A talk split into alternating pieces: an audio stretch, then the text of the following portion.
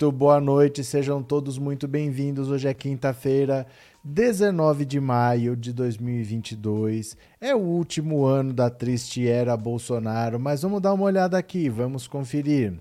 Faltam exatamente 226 horas, 226 dias, 4 horas, 55 minutos e 6 segundos para o fim da triste era Bolsonaro. Vai chegar o fim da triste era Bolsonaro, vai chegar, tá bom?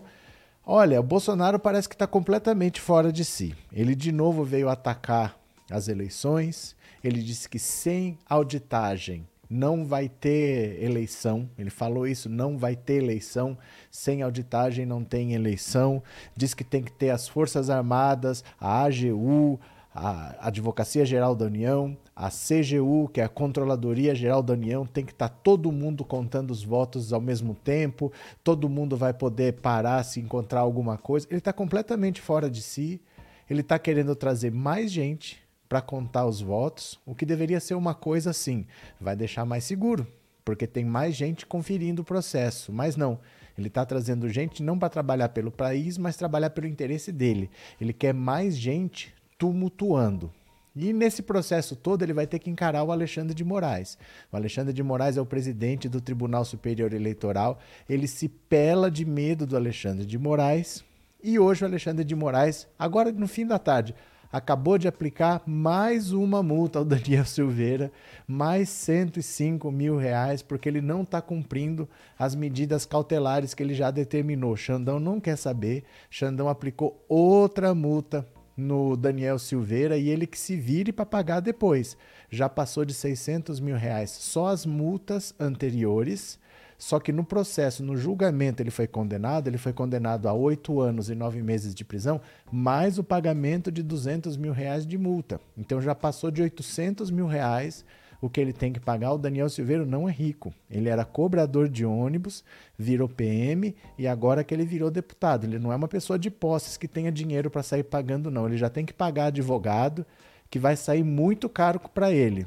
Mas ele ainda vai ter essas multas que já estão quase chegando a um milhão de reais. Mas nessa loucura de dizer que não te quero, Bolsonaro cometeu um erro gravíssimo. E quem está aqui há mais tempo, quem está aqui desde o ano passado, vocês vão lembrar que eu com frequência eu falo isso. Eu falava desde o ano passado, ó, que esse ano ia ser mais difícil ainda do que 2021. Se 2021 estava difícil, que você se segurasse para 2022, porque em 2021 já faltou dinheiro para fechar o orçamento. Não tinha dinheiro, eles não sabiam como iam fechar, até o final eles não sabiam como ia fazer, porque se você não cumpre o orçamento é crime de responsabilidade, é impeachment. Então ele não sabia como ele ia fechar e se ele estava sem dinheiro no ano antes da eleição, imagina no ano eleitoral, porque ele ia gastar mesmo tendo dinheiro ou não, e ele ia cortar de onde ele não pudesse, de onde ele não tivesse de onde tirar, mas ele ia cortar e ia torrar dinheiro para fazer as promessas eleitorais dele. Vocês lembram que eu falava isso? Pois acabou de acontecer. Olha o erro gravíssimo que o Bolsonaro fez. Os policiais estavam quietos estavam sossegados lá. Os policiais federais, os policiais rodoviários federais estavam quietos no canto dele. Bolsonaro chegou lá e falou que ia dar aumento para eles. Só para eles. Eu vou dar aumento para vocês. Eu vou reestruturar a carreira de vocês. Aí eles começaram a fazer umas contas lá que eles tinham direito então para recompor as perdas salariais de no mínimo 20%. E ficaram na expectativa. Bolsonaro prometeu, olha só, Bolsonaro promete e tem adulto ainda que acredita. Mas eles acreditaram. E nada do Bolsonaro fazer, nada do Bolsonaro fazer. Só que as outras categorias ficaram sabendo. O resto do funcionalismo público ficou sabendo que o Bolsonaro ia dar um mega aumento para os funcionários eh, policiais federais. E o funcionalismo público está sem aumento há dois anos. Ninguém tem aumento, está congelado. O Paulo Guedes, com a desculpa da pandemia, congelou o salário do funcionalismo público porque ele disse: no setor privado o pessoal está sendo demitido. Vocês não vão ser demitidos, o salário vai continuar pingando, mas não dá para dar aumento no meio da pandemia, eles estavam com salários congelados. Aí o Bolsonaro, da cabeça dele, prometeu um aumento para os policiais. Quando o resto do funcionalismo ficou sabendo, ameaçaram fazer greve, queriam o mesmo aumento, ficou um bafafá danado. O que, que o Bolsonaro fez? Então vou dar 5% para todo mundo. Aí ele decepcionou todo mundo. porque 5% não serve para ninguém. Se fica dois anos sem aumento e quando vem, vem 5% com promessa de reestruturação de carreira, aí ficou todo mundo insatisfeito e a Polícia Federal ameaçou parar. Aí agora, ele sem saber o que fazer, olha o erro gravíssimo. Ele prometeu aos policiais rodoviários federais e só a eles que vai reestruturar as carreiras deles e que vai dar aumento de 20% só para a Polícia Rodoviária Federal. Por que só a Polícia Rodoviária Federal? Ninguém sabe explicar. Ele resolveu dar esse aumento para essa categoria. E vai precisar de 10 bilhões de reais para isso. O que, que ele vai ter que fazer?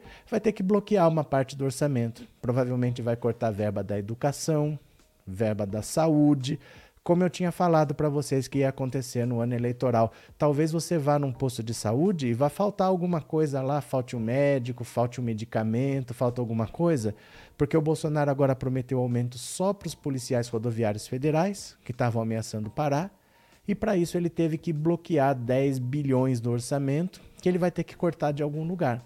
Pode ser de onde for, não sei, da segurança pública, mas ele vai tirar dinheiro do orçamento de outras áreas para passar para os policiais rodoviários federais. E aí você espere as outras categorias que vão querer a mesma coisa ou vão fazer greve. Ou seja, o caos está instaurado e o Bolsonaro agora vai ter que arrumar dinheiro para todo mundo e não tem. Não tem dinheiro para dar esse aumento porque o orçamento já foi feito. O orçamento eu não invento dinheiro.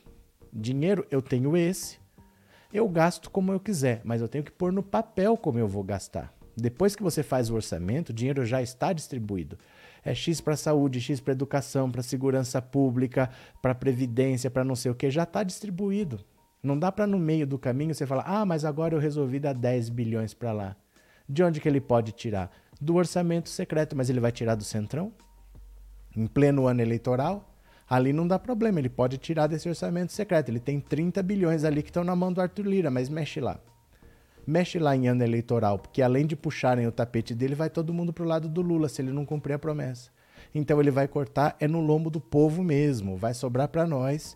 Ele vai começar a cortar daqui e dali, porque ele está prometendo aumento para todo mundo e o dinheiro não cresce em árvore. Então ele vai ter que cortar de outras áreas para poder dar aumento para as categorias. Isso não vai dar certo, vai faltar, vai ter gente descontente e vai ter greve atrás de greve, porque ano eleitoral é assim mesmo. Ano eleitoral todo mundo aproveita para chantagear e conseguir alguma coisinha. Ele não vai ter dinheiro de onde tirar.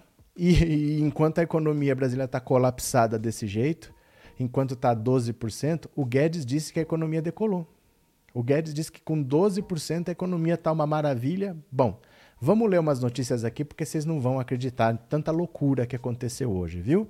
Mas vamos ver, vou compartilhar a tela aqui, ó, venham comigo, olha, bora. Reajuste maior para policiais valerá só para PRF, para Polícia Rodoviária Federal, dizem aliados de Bolsonaro. Veja a loucura que ele está fazendo aqui. Olha só. Emissários do presidente Jair Bolsonaro afirmaram que ele recuou da ideia de conceder um reajuste maior para todas as categorias da segurança pública a ideia, conforme definido em reuniões que aconteceram ao longo do dia de ontem, é definir a reestruturação da carreira apenas da Polícia Rodoviária Federal. O aumento, nesse caso, é estimado em cerca de 20%. As outras polícias, como a Polícia Federal, teriam aumento só de 5%, aquele que o pessoal já rejeitou. Como já decidido em abril, da mesma forma será para as demais categorias de servidores públicos. Gente, aumento só para a Polícia Rodoviária Federal. O entendimento já provoca reação entre membros da bancada da segurança pública. Representantes do grupo ainda querem se reunir diretamente com o presidente Jair Bolsonaro para tratar do assunto, por avaliarem que um acordo foi quebrado. A avaliação é que prevaleceu o entendimento do ministro da Economia, Paulo Guedes, que sempre advogou por um reajuste linear de 5%. A informação sobre a decisão de Bolsonaro foi dada em caráter reservado a pessoas próximas pelo ministro da Justiça. Anderson Torres, que prepara uma medida provisória para viabilizar o reajuste. O governo tinha fixado como prazo definir até amanhã o reajuste do funcionalismo para encaixar os gastos no relatório de receitas e despesas desse bimestre e não correr o risco de ser brecado pela legislação eleitoral. Só o aumento acima dos 5% para policiais rodoviários federais deverá custar 500 milhões, certo? Agora, como é que ele vai fazer para isso tudo? Olha, entenda como o bloqueio do orçamento deste ano pode afetar a sua vida. Olha só, é, é inacreditável as coisas que esse governo faz. Olha. O governo federal deve anunciar o bloqueio no valor de 10 bilhões no orçamento de 2022. O remanejo deverá constar no segundo relatório bimestral de avaliação de despesas a ser enviado ao Congresso até sexta. Na prática, o bloqueio servirá para bancar despesas não previstas no orçamento enviado pelo governo e aprovado pelos deputados e senadores em 2021. Entre as novas intenções da gestão Bolsonaro estão o aumento salarial a servidores federais e o subsídio a financiamentos do próximo Plano Safra. O valor pode ser ainda maior que os 10 bilhões especulados, caso o presidente opte por conceder um reajuste diferenciado às carreiras de segurança pública federal. O governo federal e o Ministério da Economia não parecem dispostos a aumentar a receita tanto para compensar o reajuste extra dos policiais quanto o reajuste linear, até, que até então era o previsto de 5% para todas as categorias, explica o economista Fábio Tadeu Araújo. Segundo o especialista, a maior parte das categorias do funcionalismo público está com salário defasado. Desde o governo Michel Temer, Araújo explica, os reajustes têm sido abaixo da inflação. No entanto, as prioridades, a prioridade aos servidores da segurança pública pode ser uma questão de estratégia política, eleitoral, eleitoral. Pelo histórico do governo vinculado aos militares, em especial aos policiais, justamente uma base eleitoral importante. Ele, Bolsonaro, sempre afirmou que traria essa recomposição maior para um setor que sempre defendeu o governo, por isso essa área terá, será sempre privilegiada. Como isso afeta o cidadão? Olha nós aqui, ó. Se ocorrer, o bloqueio de 10 bilhões no orçamento de 2022 pode afetar o cidadão de diferentes maneiras, direta e indiretamente. O baixo investimento na área de infraestrutura, por exemplo, faz com que produtos cheguem mais caros às gôndolas de supermercados. Já na área de habitação, o corte de recursos pode interferir no preço de imóveis novos. Com isso, é puxado para cima também o valor cobrado nos aluguéis. Quanto à saúde e à educação, os efeitos do baixo investimento são perceptíveis no médio e longo prazo. Por um lado, a falta de estrutura e insumos para atender a demanda do SUS, por outro, a precarização das escolas e universidades, prejudicando avanços científicos e pesquisas que poderiam estimular o progresso do país. Ainda não é possível saber exatamente quais áreas serão bloqueadas pelo governo federal. No entanto, existe uma tendência em diminuir o investimento em áreas consideradas prioridade, como explica o economista Joaquim Nascimento, professor do Núcleo de Pesquisas Econômico-Sociais da Universidade de Taubaté. As verbas federais destinadas à área de infraestrutura, como rodovias em 2022, são as menores em 10 anos, mesmo, mesmo essa sendo uma área que pode dar um impulso nas atividades econômicas do país. Essa não é a única área importante a perder recurso. O professor lembra que desde 2020 o governo vem fazendo cortes no investimento na área de saúde, educação, ciência e tecnologia. Isso é uma marca desse governo. A redução no investimento nessas áreas vai comprometer o funcionamento já precário que essas áreas estão tendo. Completa o economista, que defende exatamente o contrário: investimento ao invés de cortes. A proposta de mudanças no orçamento pode afetar ainda outras áreas que recebem algum subsídio do governo federal, como a agricultura e o setor de habitação. Que tal? Tá bom para você? Eu estou falando isso para você desde o ano passado, que o Bolsonaro ia sair cortando, mas ele ia torrar dinheiro na reeleição dele. Uma das maneiras de torrar dinheiro na reeleição é dando aumento para uma categoria que é importante e que está meio rebelde, que está ameaçando fazer greve, que pode dar problema para ele. Aí ele vai lá e cede. Só que ele cede com um dinheiro que não é dele, com um dinheiro que é nosso, que é da saúde, que é da educação, que é da infraestrutura e a conta vai ficar para aí. Não se investe, você pode chegar lá no posto, pode faltar alguma coisa. E eu falei para vocês, o Bolsonaro ele vai gastar, ele vai torrar dinheiro, ele nunca trabalhou, não vai ser nessa no ano da eleição que ele vai trabalhar, né? Cadê que mais? É, Elô Machado, oi, oi sumida, olá Inês, boa noite. Pior é que ele cai, mas as pragas que o defendem irão ficar aí à espera de outro sem noção desse, Márcia Chachá.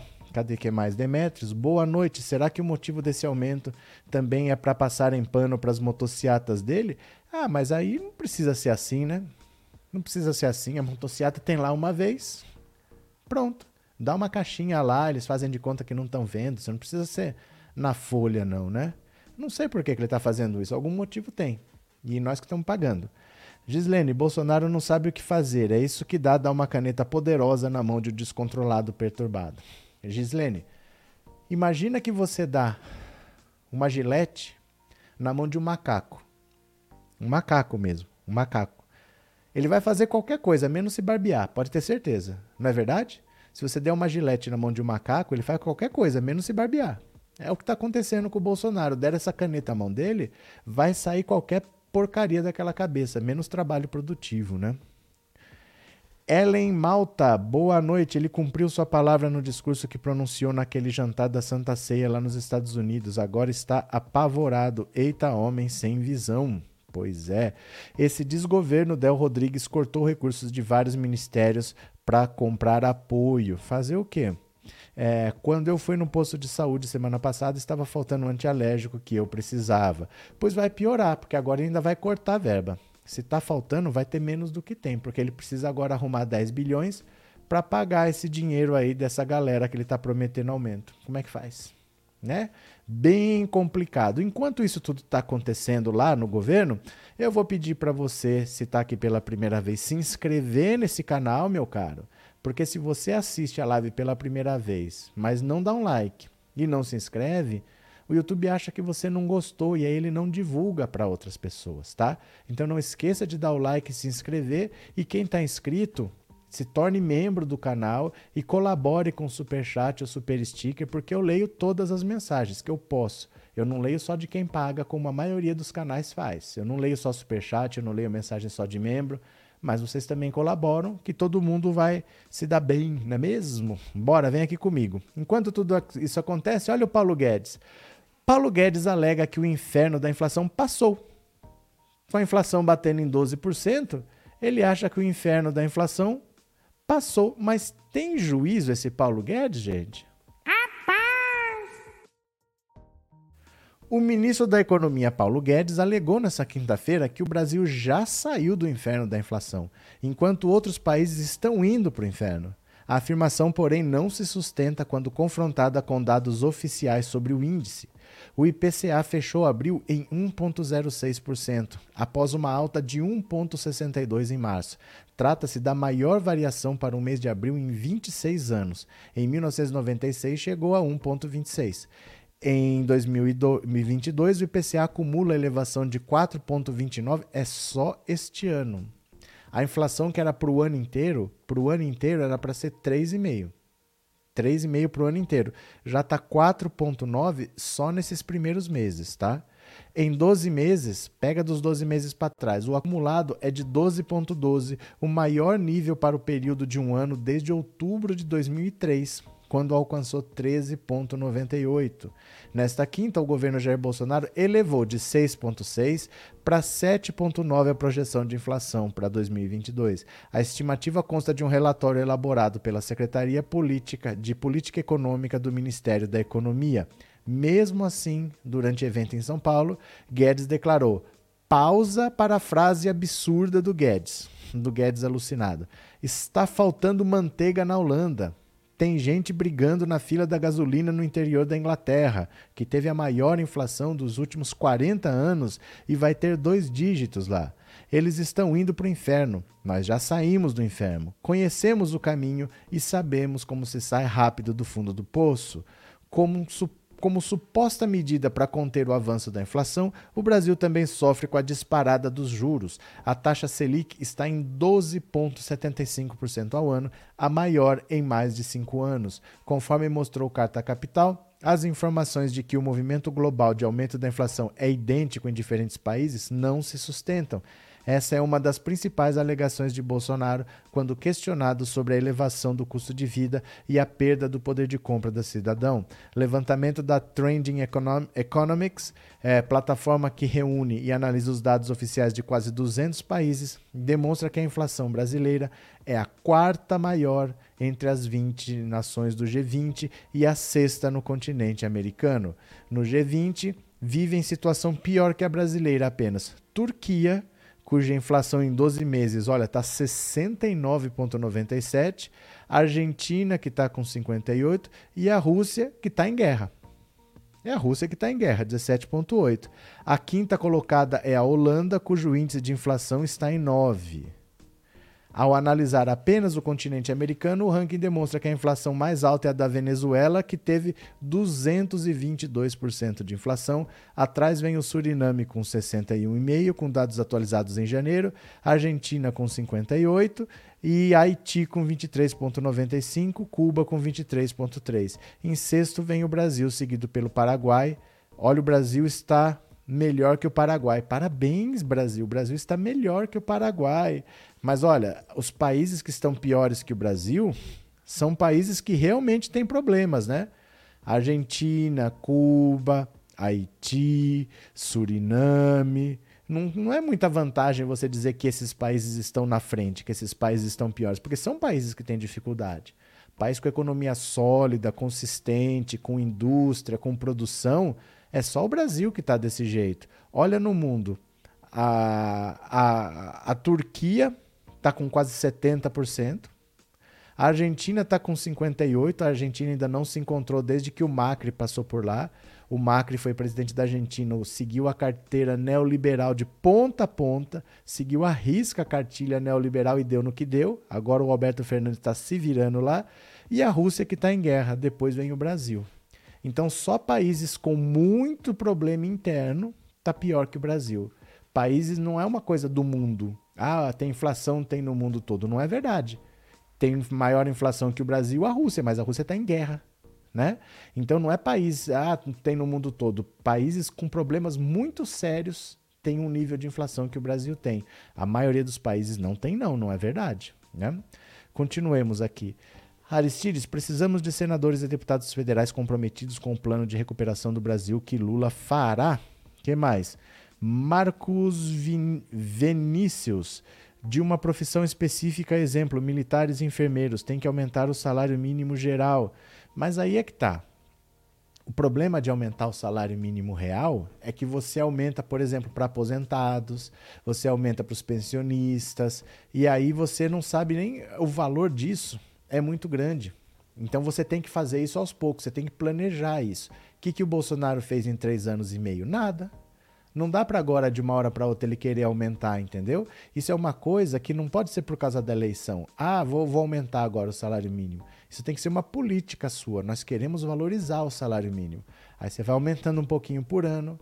Esse dinheiro a mais faz a economia girar, as empresas contratam, pagam mais impostos, e aí você recebe mais dinheiro, aí você fala, aumenta um pouquinho mais o salário, o pessoal vai consumir, a indústria vai produzir, e aí você vai girando a economia, mas de uma hora para outra, né? Não tem jeito.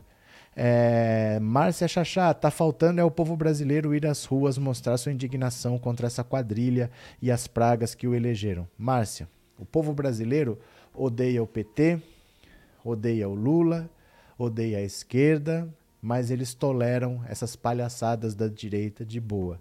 A direita passa pano para tudo que Bolsonaro faz, infelizmente, né? Uh, Demetrios, não está faltando manteiga na Holanda, está faltando capacidade e humanidade nesse ministro fake da economia. Cadê? Helena Gomes, boa noite. Boa noite. Antônio Lopo de Sá. Aquele idiota amigo do Bozo quebrou as pernas da Argentina. Aqui no Brasil vai demorar um pouco para entrar no eixo. É porque o Macri, o Macri era ultraliberal de, de direita, neoliberal. O Macri seguiu a cartilha neoliberal de ponta a ponta. Tanto é que foi a mesma coisa, um mandato e saiu. Aí votaram na esquerda, mas o país está quebrado. Quem deixou o país quebrado foi o Macri. E o Roberto Fernandes está se virando lá, né? Márcia, eu sei disso, mas uma hora o povo acorda. É, já vai ter passado a eleição, viu? A esquerda acordar não adianta. A direita não tem ódio da direita. A direita vai para as ruas para tirar o governo de esquerda, mas não vai para tirar o governo de, de direita. Esse é o nosso problema. Não é igual. Quando a esquerda vai na rua brigar por 20 centavos, ela tem que saber que se a esquerda bate na esquerda, a esquerda, a direita vai. Mas se for para o contrário, não, não adianta a esquerda bater na direita. A direita passa pano. a direita passa pano. Então tem que tomar muito cuidado para a esquerda reclamar da esquerda, porque a direita está só esperando a brecha para entrar, né? E aí eles vão atrás e fazem o golpe. Antônia, o salário mínimo que o Bolsonaro vai deixar é o mais defasado de todos os governos que já passaram. Pois é. Pois é, né? É exatamente isso mesmo. Agora, ó, eu vou pedir para vocês, para quem puder dar aquela força, dá um pulinho nesta rede aqui, ó. Você vai nesta rede aqui embaixo, coloca o seu celular. Você está assistindo pela televisão ou você está assistindo pelo computador, você coloca o celular nesse código QR que você vai ser jogado direto para lá. Ou então, caso você já tenha essa rede no celular, já tenha o aplicativo, você coloca pensando alto que vai aparecer o canal para você. É a mesma live ao mesmo tempo. Se você com comentar por lá, o seu comentário aparece aqui e você ajuda a gente a fazer essa rede crescer, porque é importante ter opções, né? Não é, não é, ruim ficar só com o YouTube, é importante ter mais redes, porque a gente não sabe o dia de amanhã, né? Essas redes podem virar de cabeça para baixo de uma hora para outra. Ainda tem gente apostando no posto Ipiranga. A direita não faz nada de direito. Altaíde, eu vou falar uma coisa para você. A direita se baseia em mentiras, mesmo que a verdade esteja sendo esfregada na cara deles. Eu vou explicar, vou te dar um exemplo que eu vi ontem na Jovem Pano. Eles estavam discutindo é, a volta da cobrança de bagagens nas passagens aéreas. Porque desde 2016 eles pararam de cobrar a bagagem. Eles falaram assim: ó, a partir de agora, quem for viajar vai ter que pagar a mala. Assim, quem viaja sem bagagem não vai ter esse custo, a passagem vai poder baixar. Então, cobrando a parte pela bagagem, vai baratear para todo mundo, só vai ficar caro para quem tem bagagem. Vai baratear o preço. Já são seis anos. Em seis anos, o que, que aconteceu? A passagem só subiu. Nunca a passagem baixou porque você estava cobrando a bagagem à parte. Então agora eles votaram lá no Congresso que volte a ser proibido cobrar pela passagem, porque a promessa é que cobrando a passagem barateava, não barateou, então agora acabou não pode mais cobrar a parte, vai ter que ser de graça. Vai despachar sua bagagem, você tem direito de mandar uma bagagem.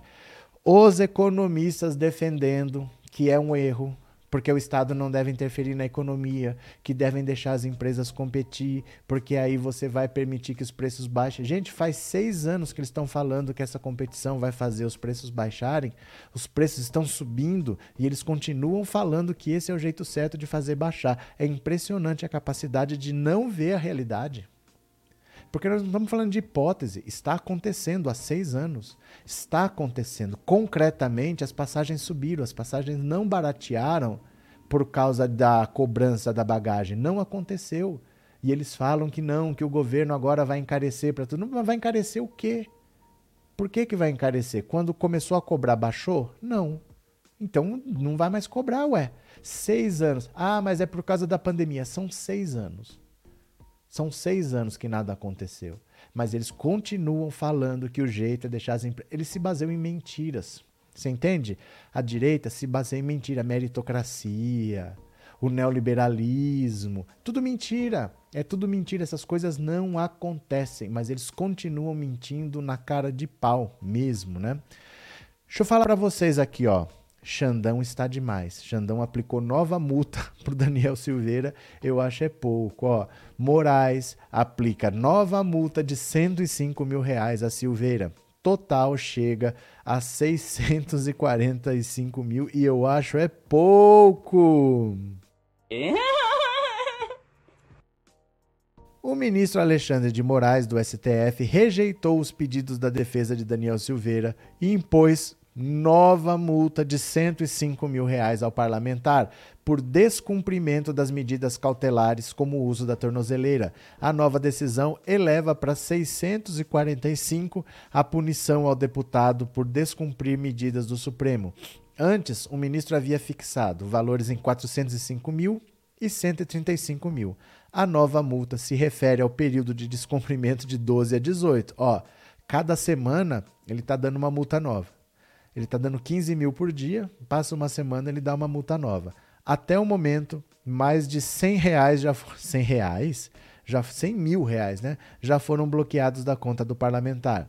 As condutas do réu que insiste em desrespeitar as medidas cautelares impostas nesses autos e referendadas pelo plenário do Supremo, revelam o seu completo desprezo pelo Poder Judiciário, comportamento verificado em diversas ocasiões durante o trâmite desta ação penal e que justificaram a fixação de multa diária para assegurar o devido cumprimento das decisões desta Corte. Ontem, a advogada Mariane Cardoso, que representa Silveira, esteve no Supremo para uma audiência com Moraes. Na saída, disse a jornalistas que apresentou argumentos ao ministro que o perdão concedido por Bolsonaro extinguiu a necessidade de cautelares como o uso da tornozeleira. Ó, ontem a advogada se reuniu com o Xandão. Na saída, ela disse que apresentou argumentos. Hoje, o Alexandre de Moraes deu mais uma multa para Daniel Silveira.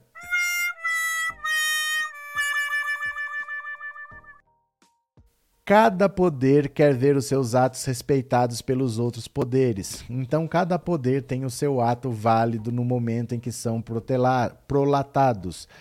Todas valem no momento em que são publicadas. Em decisão, Moraes discordou e disse que parte dos argumentos trazidos pela defesa será analisada nas ações que questionam o decreto da graça. Os casos estão sob relatoria de Rosa Weber e não têm data para serem julgados. Enquanto não houver essa análise e a decretação da extinção da punibilidade pelo Poder Judiciário, a presente ação penal prosseguirá normalmente, inclusive no tocante à observância das medidas cautelares impostas ao réu Daniel Silveira e devidamente referendadas pelo plenário da Suprema Corte. Ai, ai, ai, pera lá, pera lá, porque o Xandão está demais, gente. O Xandão está demais, viu? Xandão. Xandão. Os instintos mais primitivos. Xandão. Xandão. Os instintos mais primitivos. Xandão. Xandão. Buraco comigo é mais embaixo. Xandão. Xandão. A advogada foi lá argumentar: olha, mas a, a graça foi concedida pelo presidente. Já não tem mais punição. Não tem que aplicar muita no menino Dani. Deixa o menino Dani por aí. A resposta do Xandão: 105 mil reais de multa. Ele já está nos 800 mil. Na condenação, ele teve uma multa de 200 mil que ainda não foi aplicada porque o processo não se encerrou. Ainda cabe recurso. Mas a hora que se promulgar o acórdão, que é a decisão final, ele tem esses 200 mil para pagar. Mais esses 800 mil que é por descumprir tornozeleira, de não comparecer em evento público, de não se encontrar com outros investigados pelos inquéritos do Supremo. Tudo isso somado já passou de 800 mil reais. Então é muita grana, esse cara não é rico, ele não vai ter dinheiro nem para os advogados e ele vai pegar uma cana feia, porque tem coisas lá guardadas que daqui a pouco vão começar a aparecer desses inquéritos, vocês vão ver. Esse cara tá perdido da vida. Ele tá achando que o Bolsonaro vai aliviar a barra dele? Não vai. Bolsonaro vai aliviar para os filhos, não para ele. O Xandão tá melhor que a encomenda. Cícero, Xandão está demais. Dionísia, recorre a Zambelli que ela paga. Bloquearam as contas dele para ele não poder fazer vaquinha. Para não ficar fácil para ele. Ó, oh, mais uma multa, manda dinheiro aí. Tá com as contas bloqueadas até para receber doação, né? Eu acho é pouco. Daniel Silveira tá no bagaço. É multa atrás de Ai, César Alves, boa noite. Chegando agora. Puxa uma cadeira, senta aí, meu filho. É... Bruno Costa, boa noite, Meire. TecBR, Fux disse que tem terrorista na parada. Claro, meu cara. Vocês acham que é, que é por causa de um vídeo xingando que o Daniel Silveira tá preso? É porque tem coisa muito séria ali que eles estavam planejando fazer e nem se sabe com que dinheiro que eles estão usando. Parece que tem verba de gabinete, parece que tem dinheiro que vem de fora, parece que tem dinheiro de alguns empresários, alguns empresários calvos que vendem coisa da China. Então a coisa tá muito séria assim. Eles tinham planos, não é só para fazer protesto na rua, no dinheiro não era para fazer cartaz, não. Era para fazer coisa bem séria, viu? Cadê? É, boa noite, Rose Cleia. Boa noite. Pedro Henrique, professor, se acaso ele não se reeleger e não tiver dinheiro, como fica? Ele quem? O Bolsonaro, Daniel Silveira, de quem você está falando? Depende de quem você está falando. Vocês têm que aprender, gente, a não colocar ele. Eu não sei quem é ele de quem vocês estão falando, porque eu estava falando do, da reeleição do Bolsonaro, dos cortes no orçamento, agora é o Daniel Silveira. Então vocês têm que falar quem. Se for o Bolsonaro, é uma situação. Re, re, refaz a pergunta, Pedro Henrique, eu respondo para você, tá? É só eu saber quem é ele. É o Daniel Silveira? Se for Daniel Silveira, não tem nada a ver ele se reeleger ou não. Primeiro, porque ele está inelegível. O STF vai decretar a inelegibilidade dele. O TSE vai confirmar que ele está inelegível. E o fato dele ter mandato não tem nada a ver com as penas. A, a Flor de Lis está presa. O próprio Daniel Silveira está sendo condenado à prisão, com mandato ou sem mandato, viu? Mas não sei se é dele que você está falando. É, socorro, Lucivânia, boa noite. Você já é muito importante para o canal. Volte sempre. O que, que aconteceu? É, Antônia, acho que o menino Dani está pensando que o Bolsonaro vai ajudá-lo para não ter que pagar as multas. O Bolsonaro não tem fichas para gastar todas as fichas que ele tiver para gastar com os filhos. O Jair Renan está muito complicado. O inquérito dele que está apurando tráfico de influência e corrupção passiva andou muito. Eles têm prova de tudo, eles têm áudio. Eles pegaram as entradas dele no Palácio do Planalto, quebraram o sigilo telefônico das outras pessoas. Pode ter a prisão decretada a qualquer momento. Eu acho que se não fosse o filho do presidente, já estava com a prisão preventiva decretada, entendeu? O Carlos Bolsonaro é outro, porque tem a investigação das rachadinhas do Carluxo, além dos inquéritos no STF de milícia digital, ele tem uma rachadinha própria sendo investigada. Ele pode ter a prisão preventiva decretada a qualquer momento também. Então, o Bolsonaro, se tiver que gastar ficha, é com os filhos, não é com o menino Dani. O menino Dani vai ter que se virar, né? Bruxo 847. Quem diria que o Xandão indicado pelo vampiro Temer fosse dar nisso? Olha você chamando os outros de vampiro. Você é o bruxo, cara. Dali Xandão. Aqui na minha casa são seis votos do Lula. Valeu, Rose. Renan, professor, o senhor viu o react do Ciro? É o fundo do poço. O Ciro, a melhor coisa que aconteceu foi o Gregório do Vivier ter feito esse vídeo na sexta-feira. É a única semana de paz que o Lula teve, eu acho que desde a guerra do Peloponeso. Sabe, desde que caiu aquele é, asteroide que acabou com os dinossauros até hoje, essa foi a única semana de paz que ele tá bufando, espumando para cima do Gregório do Vivier, esqueceu do Lula. Sorte que coincidiu com o casamento do Lula, que senão ele tava fazendo react do casamento do Lula e metendo pau no vestido da noiva, na bebida, em qualquer coisa. primeira semana de paz que o Ciro dá pro Lula desde as guerras púnicas, as guerras médicas, né? Pedro Henrique, refiro-me ao Daniel. Se ele não tiver bens ou dinheiro para pagar as multas, como fica? Eu não sei, mas vão penhorar os bens dele. A justiça vai atrás dos bens dele. Ele vai ter que dar um jeito, meu cara. Ele vai ter que dar um jeito. Porque casa, essas coisas assim, acho que uma para morar você não perde, mas outras você pode perder. E aí vão atrás dele. Vão rastrear contas, tudo. Eles vão dar um jeito. Você tem que pagar, a justiça vai cobrar. Eu não sei exatamente como é, que eu não sou da área, mas algum advogado já escreve aqui. Você vai ver. Daniel sem emprego devendo até as cuecas.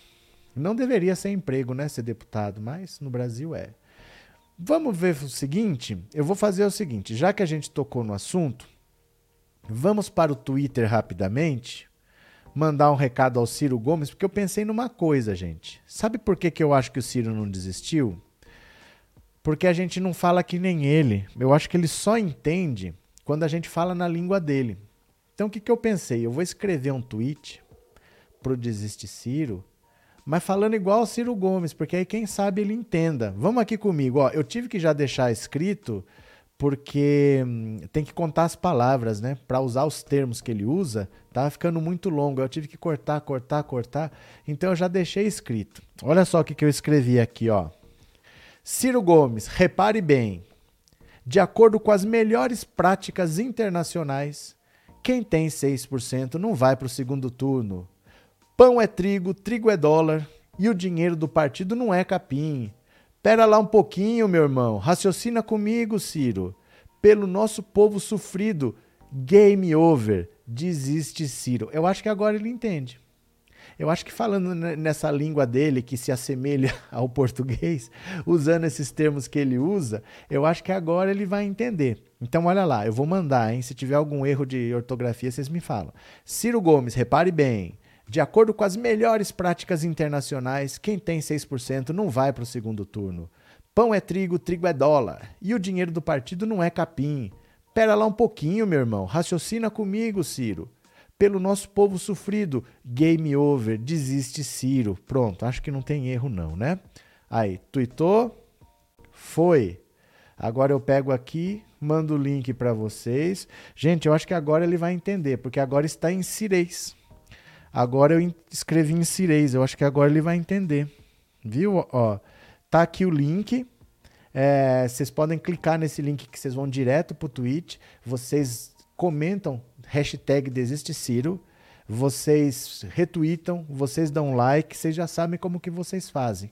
Vão nas outras postagens que tem Desiste Ciro, tem um monte de cirista desesperado esperneando lá, vocês respondem. Quando eles vão falando as coisas, você responde e bota a hashtag Desiste Ciro lá. Porque o UOL, Valor Econômico e a CNN já falaram do Desiste Ciro, hein? Cadê? É, cadê? Professor, boa noite. Esse cidadão vai chorar e a mãe não vai ver. Ó, oh, gente, mas não pode falar esse cidadão. Vocês têm que pôr o nome da pessoa. Vocês estão falando do Bolsonaro, do Daniel Silveira. Você entendeu? Põe o nome da pessoa. É, professor, o governo anuncia a privatização da Eletrobras ainda este ano. Será? Não sei. Tem que esperar para ver agora. Aprovada já está, né? Aprovada já está. Vamos ver para quando que vai, se não vai ter pressão, se não vai ter uma mobilização, paralisação, aprovado está, né? Cadê? O que você está rindo aí? O que vocês estão achando graça? Vem comigo aqui, viu? Aqui. Quem são os ciristas na fila do pão? Pão é trigo, trigo é dólar. Mas o dinheiro do partido não é capim. Bora, vamos lá. Vou pegar mais uma notícia aqui para vocês, ó. Álbum de casamento de Lula tem beijos, Gil do Vigor, Alckmin, Duda Beat, Maria Rita e Gilberto Gil. Vamos ver fotos? Vamos ver fotos do casamento do Lula? Deixa eu pegar aqui, ó. Deixa eu só tirar. É, ficou a mensagem aqui, ó. Pera lá, deixa eu só tirar a mensagem aqui. Pronto. Bora, venham para cá. Vamos ver fotos do casamento do Lula? Mônica Bergamo. O álbum de fotografias do casamento do ex-presidente Lula e da socióloga Janja. Agora, por favor, Dona Janja, porque não era Dona Marisa Letícia, então agora é Dona Janja.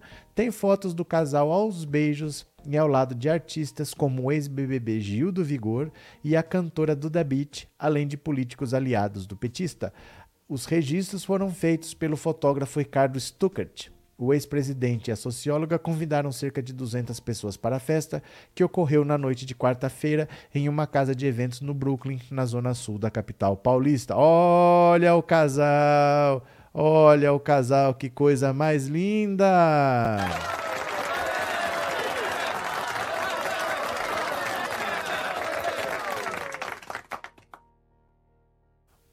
Petista chegou às 18h25 pela entrada de serviço em um carro preto. Janja não, Dona Janja chegou às 19h27, uma hora depois. A bênção foi dada por Dom Angélico Sândalo Bernardino e a noiva usou um vestido da estilista Elo Rocha. Segundo relatos, Lula e Janja choraram em diversos momentos ao longo da cerimônia. Oh, meu Deus, que coisa bonitinha! A lista de políticos acabou ficando restrita, considerando que Lula tem 76 anos e uma vida intensa militância partidária, mantendo proximidade com diversos deles. Estiveram presentes políticos como Geraldo Alckmin, vice na chapa, eh, Fernando Haddad, Jacques Wagner e o governador Wellington Dias. Também compareceram a presidente do PT Gleisi Hoffmann, Marcelo Freixo, Paulo Câmara, Rui Costa e Fátima Bezerra. Olha aqui, a noiva, Dona Janja, quem mais? Olha só. Gil do Vigor. Eita, nós. Quem mais compareceu? Geraldo Alckmin chegou. Quem mais? O escritor Fernando Moraes compareceu à festa de casamento. Antônio Pitanga, marido de Benedita da Silva. É, ator Paulo Vieira chega ao casamento de Lula com Dona Janja. É, o deputado Marcelo Freixo quem mais? O ex-prefeito Fernando Haddad, nesse cantinho aqui, ó, tá o Haddad. Olha, parece a. Como é que chama aquela menina? É a. Esqueci. Uma atriz dos anos 80. Acho que vocês vão. Que esse rosto aqui? Parece a Tássia Camargo. É, Glaze Hoffman. Cadê quem mais? Marta Suplicy. É, movimento para o casamento do ex-presidente Lula e Dona Janja. A lá, Janja e Lula. Convite do casamento. Ah, acabou. Pronto.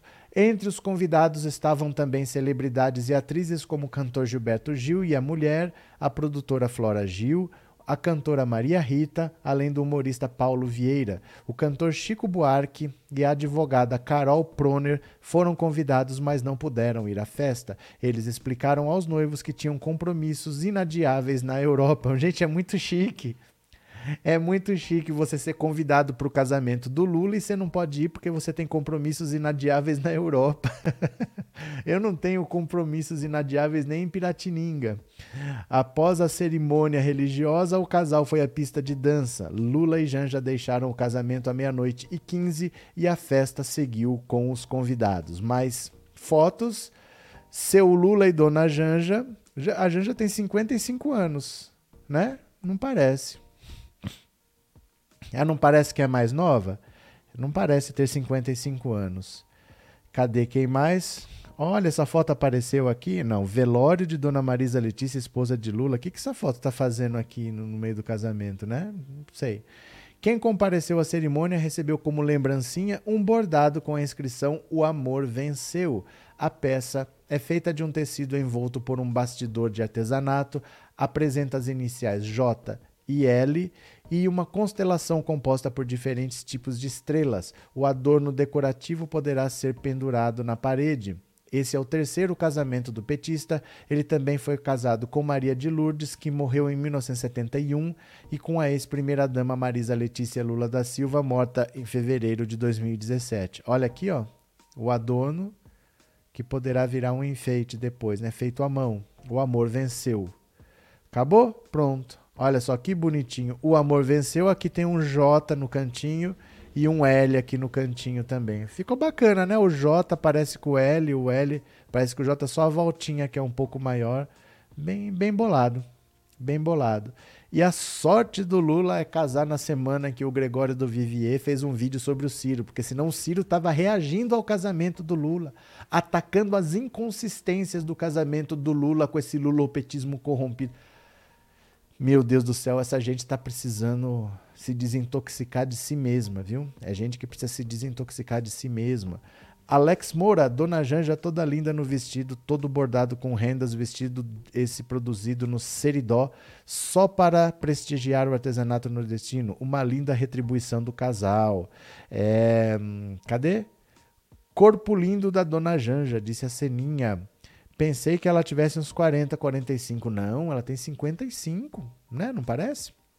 É, professor, tem Piratininga aí? Engraçado, o meu bairro aqui em Niterói é Piratininga. É vizinho de Bauru, chama Piratininga a cidade.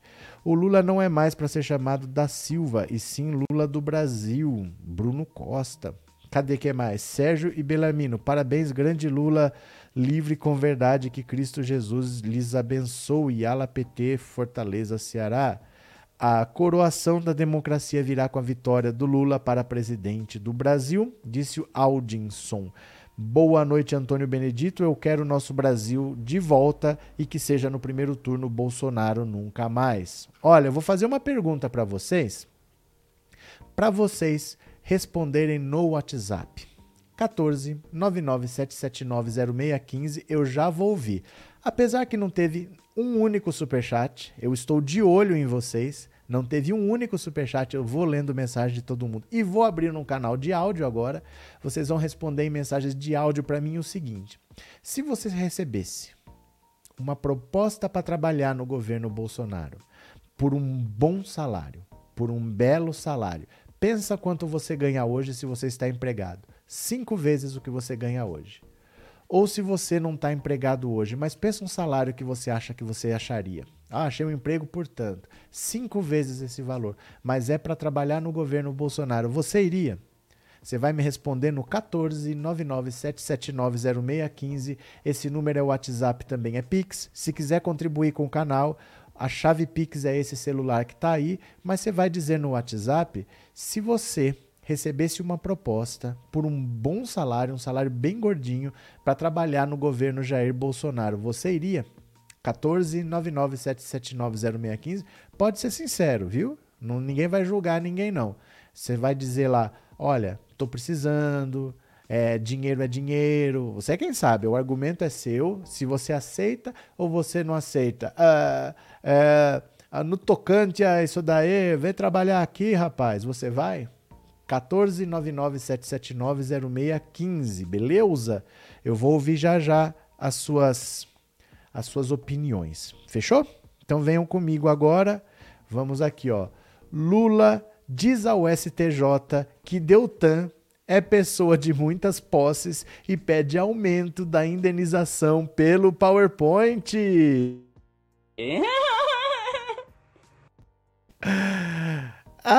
Ai, mas eu acho é pouco quando Dallagnol se ferra. A defesa do ex-presidente Lula protocolou embargos de declaração no Superior Tribunal de Justiça para aumentar o valor da indenização por danos a ser paga pelo ex-procurador Deltan Dallagnol no processo sobre o PowerPoint da Lava Jato. Em março, a maioria da quarta turma do STJ acolheu parcialmente os argumentos de Lula e fixou a indenização em 75 mil reais, mais correção monetária e juros. No processo, o petista pede indenização de um milhão de reais devido à famosa entrevista concedida por Deltan em 2016 com o auxílio de um PowerPoint. Naquela ocasião, o então chefe da Lava Jato explicava uma denúncia contra o ex-presidente no caso do triplex do Guarujá. Ao solicitar o aumento da indenização, Lula argumentou que a decisão do STJ não levou em consideração a extensão da ilegalidade perpetrada por Deltan e seus efeitos, inclusive atuais, e ainda a vasta e pública capacidade financeira do ex-procurador. Assim, os 75 mil reais não teriam o condão de inibir Deltan de reincidir na prática de atos ilegais que configurem danos morais. Os advogados de Lula sustentam que Deltan é pessoa de muitas posses, seja em virtude da remuneração diferenciada que aferia na condição de membro do Ministério Público Federal, seja pelos diversos eventos lucrativos que realizou durante sua carreira no parquet, inclusive as inúmeras palestras pagas realizadas naquele período. Argumentam ainda que o ex-procurador já havia arrecadado o valor compatível com o pedido formulado na petição inicial para indenizar Lula. Mesmo assim, Deltan promoveu uma arrecadação de valores por meio de suas redes sociais. Em poucos dias após a condenação pelo STJ, Deltan afirmou ter recebido espontaneamente mais de 500 mil reais para bancar a indenização. E o Lula não quer saber, falou: olha, o Deltan é rico, Deltan Marajá, Deltan Magnata e eu quero é mais. É pouco mesmo. É muito pouco 75 mil reais. Porque ele já tinha, ele naquelas mensagens da Vaza Jato, ele disse que estava dando palestras e que essas palestras iam formar um fundo para futuras indenizações. Olha o absurdo. Por que, que eu me previno de futuras indenizações? Porque eu acho que eu vou ser condenado. Por que, que eu acho que eu vou ser condenado? Porque eu sei que eu estou fazendo coisa errada. O Deltan Dallagnol, naquelas mensagens da Vaza Jato, ele disse que ia usar o dinheiro das palestras que ele estava dando para fazer um fundo que ia ficar para futuras indenizações. Então ele já sabia que estava fazendo coisa errada e que ia ser condenado. E mesmo assim, mesmo ele tendo esse fundo, quando ele foi condenado, ele fez uma vaquinha e arrecadou mais de 500 mil reais. E tem apartamentos de luxo e tinha salário altíssimo no Ministério Público. 75 mil reais é pouco. Não, bota, bota na cacunda do, do Dallagnol que ele aguenta. Altaíde Pedreira, obrigado pelo super sticker, meu parceiro. Muito obrigado. Madalena Somavila, obrigado pelo super sticker, viu? De coração, obrigado pelo apoio. Cadê que mais? Sandra, tá certo, Lula, o sofrimento que ele passou não tem preço, tem que pedir os 500 mil. Ele pode pedir o que ele quiser, nada paga o que ele passou. Pode pedir o que quiser e o Deltan tem. Ele tem de onde tirar, né? Fez uma vaquinha pro gado e o gado trouxa foi lá e doou, né? Sim, Itan, mas não votaria no Bozo. Dizia que até que votaria nele, mas do que você está falando? Itan, Sim, professor, mas não votaria no Bozo. Dizia até que votaria nele, mas meu voto é ter. Mas do que você está falando? Parece que você está continuando uma conversa. É do que exatamente? Eu não entendi. Itan, explica de novo aí. Como disse o Gregório, Ciro é grande, é grande, é o do antigo Império Persa. Ah, Ciro, que é grande, é o do antigo Império Persa, aquele Ciro, né? Deltan ajudou o pai a receber 45 milhões do INCRA por uma fazenda. É, vide Vaza Jato, são podres de ricos, Seninha. O compromisso inadiável para mim seria o casamento de Lula, não perderia jamais, Rose. É porque às vezes você tem contratos, né? Às vezes você tem contratos e as pessoas empenharam dinheiro naquilo ali. É que sabe, Rose, a gente é pobre. Compromisso com a gente é que a gente combinou de ir na casa de alguém, não é? A gente não tem empresas, a gente não tem pessoas que dependem da gente, pessoas que recebem salário, né? Tanto aqui quanto lá. Se você acerta de fazer um show lá, o cara vendeu ingresso, as pessoas se programaram. Também não é assim, ah, eu vou num casamento e dane-se, né? Tem que cumprir muitas vezes, né? E o Bolsonaro trabalhou hoje ou não? Vladimir, eu acho que eu tenho a resposta para você, mas não custa a gente dar uma conferida aqui. Eu já tenho uma ideia do que a gente vai ver, mas vamos ver se esse menino trabalhou hoje? Menino Jair? Vamos ver se o menino Jair trabalhou, porque ele não é muito afeito a esse negócio de trabalhar. Trabalhar para ele é coisa de pobre, não é muito o que ele gosta de fazer. Então você coloca aqui, ó, agenda oficial do presidente, clica no primeiro link. Hoje é dia 19 de maio. Tcharam! Vamos ver o que, que tem hoje na agenda do presidente, ó. Partida de Brasília para o Rio de Janeiro. Beleza, viagem para ele é trabalho. Depois, visita ao Instituto de Pesquisas do Jardim Botânico. É uma visita. Depois, almoço por ocasião do Congresso do Mercado Global do Carbono. Almoço. E depois, partida do Rio de Janeiro para Brasília. Já chegou quatro e meia da tarde. Então, ele só foi no Rio de Janeiro para almoçar né? Eu acho que o, a fila do restaurante por quilo que ele vai normalmente estava muito cheia. Ele falou: ah, vou pegar um avião da FAB e vou para o Rio de Janeiro almoçar. Foi para o Rio de Janeiro, almoçou e voltou. Se encontrou com o Pedro César Souza, que ele conversa todo dia com esse cara, mas hoje ele só conversou 15 minutos, porque ele não podia se atrasar para a festinha. Sessão solene de ratificação de posses de senhores ministros. Blá, blá, blá, blá no Ministério do Tribunal Superior, no Tribunal Superior do Trabalho. Festinha. O que, que ele fez de prático? Nada. Foi ao Rio de Janeiro, almoçou, conversou 15 minutos com o jurídico e foi para uma festinha. Foi só isso. O dia de trabalho de Jair Bolsonaro é impressionante como não trabalha. Como chama a pessoa que não trabalha com quatro sílabas?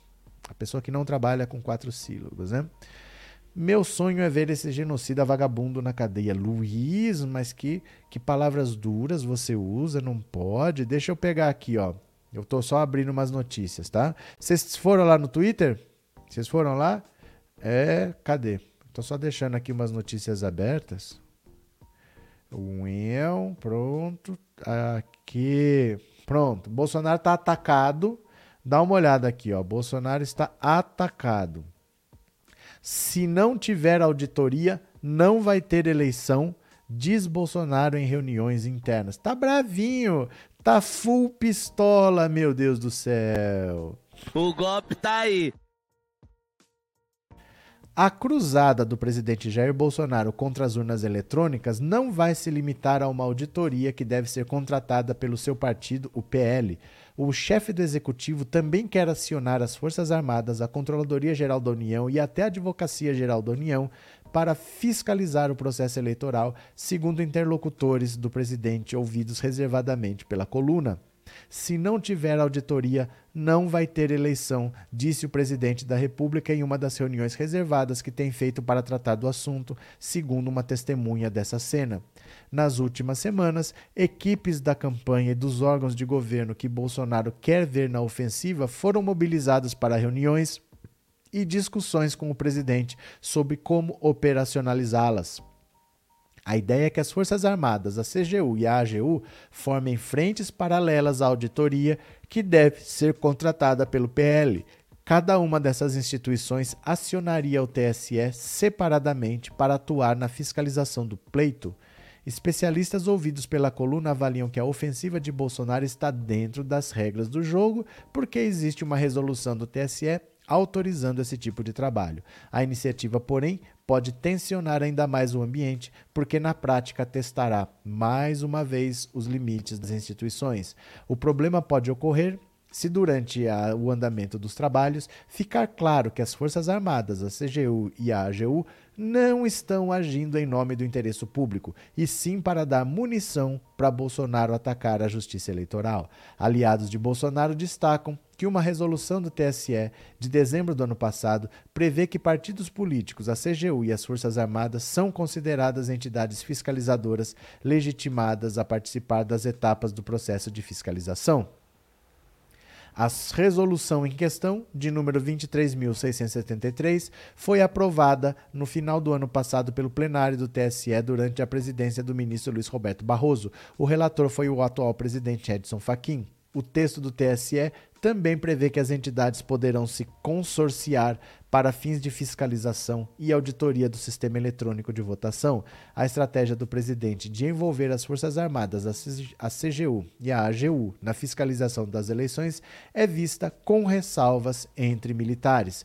As Forças Armadas não fazem auditoria elas são utilizadas na segurança da garantia da votação e apuração durante os dias de votação, por solicitação dos tribunais regionais eleitorais, após a aprovação no TSE, comentou uma fonte próxima ao alto comando da coluna. Da coluna. O PL, partido de Bolsonaro, comandado por Valdemar da Costa Neto, está enfrentando dificuldades na contratação de uma empresa para acompanhar as diversas etapas do processo eleitoral. Os empecilhos envolvem tanto contratar uma empresa com credibilidade no mercado e que aceite assumir a empreitada, quanto definir o próprio valor da auditoria, que ninguém sabe ao certo precisar, porque não se sabe ao certo qual será o escopo do trabalho. Interlocutores de Bolsonaro avaliam que, dada a ambição do presidente, esse valor pode ultrapassar a marca de um milhão. Representantes do PL já visitaram o TSE ao menos três oportunidades. Segundo o TSE, a primeira visita ocorre dia 30 de novembro de 2021, mesmo dia em que Bolsonaro se filiou ao partido para inspeção dos códigos-fontes do sistema eletrônico de votação. A segunda visita aconteceu em 9 de dezembro para verificar a segurança do sistema eleitoral. Durante a visita, técnicos da Secretaria de Tecnologia de Informação do TSE forneceram diversas informações sobre a urna eletrônica e deram um panorama geral. Opa, panorama geral é Famoso pleonasmo, né? Panorama é sempre uma coisa que é geral. Do sistema eletrônico de votação brasileiro. Na semana passada, um dos advogados da campanha de Bolsonaro, o ex-ministro do TSE Tarcísio Vieira, acompanhou umas etapas do teste público de segurança quando as urnas são colocadas à prova de hackers. O ex-secretário do TSE, Giuseppe Janino, conhecido como pai da urna, diz que a fiscalização em si não é um problema. A utilização de empresas técnicas contratadas por partidos políticos é inclusive o que a Justiça Eleitoral deseja: a participação dos partidos, utilizando a assessoria de empresas técnicas para fazer o trabalho da melhor forma possível.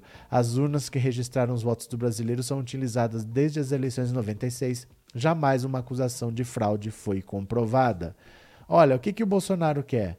Está sendo difícil achar uma empresa porque ele quer o seguinte: uma empresa que chegue, olhe tudo e fale: desse jeito não tem como auditar. Ele não quer uma auditoria, porque uma auditoria o Aécio Neves já contratou. O PSB, PSDB, contratou em 2014, quando ele perdeu por, um, por uma lasca de unha para Dilma eles contrataram uma auditoria e ficaram quatro meses trabalhando. O Aécio não disse que tem fraude. O Aécio não disse que ele venceu aquela eleição. O Aécio disse que aquela eleição foi vencida pela Dilma e não teve fraude.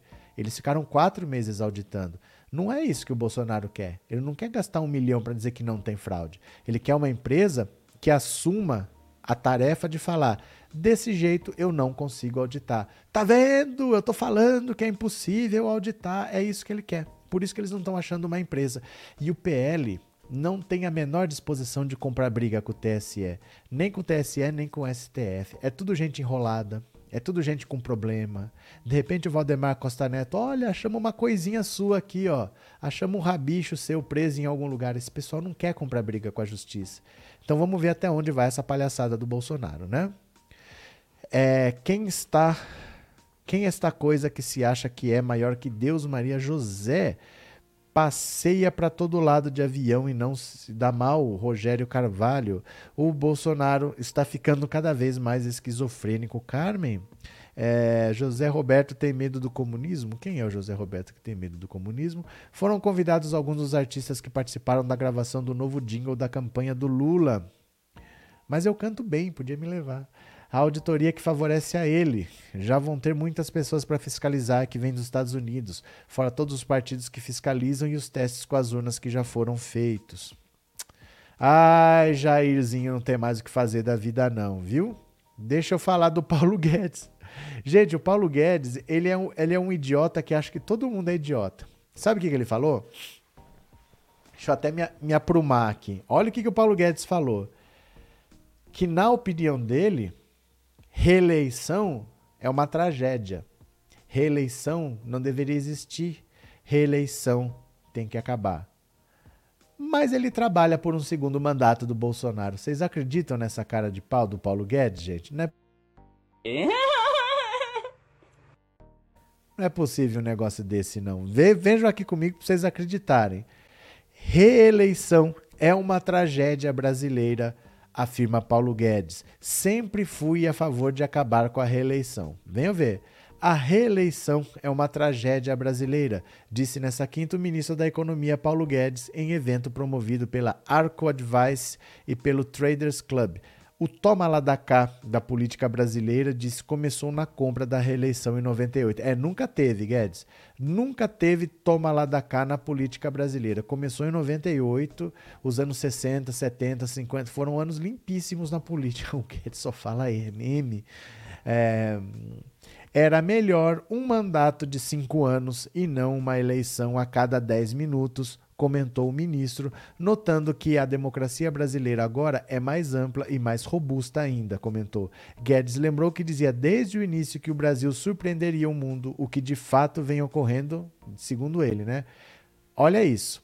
Sempre fui a favor de acabar com a reeleição, afirmou. Mas com duas Dilmas, dois FHC e dois Lula, talvez precise de dois Bolsonaros.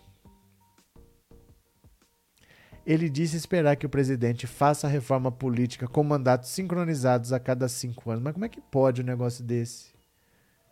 O cara fala o tempo todo que é contra a reeleição, mas a do Bolsonaro eu sou a favor. Eu quero ser ministro por mais quatro anos, né?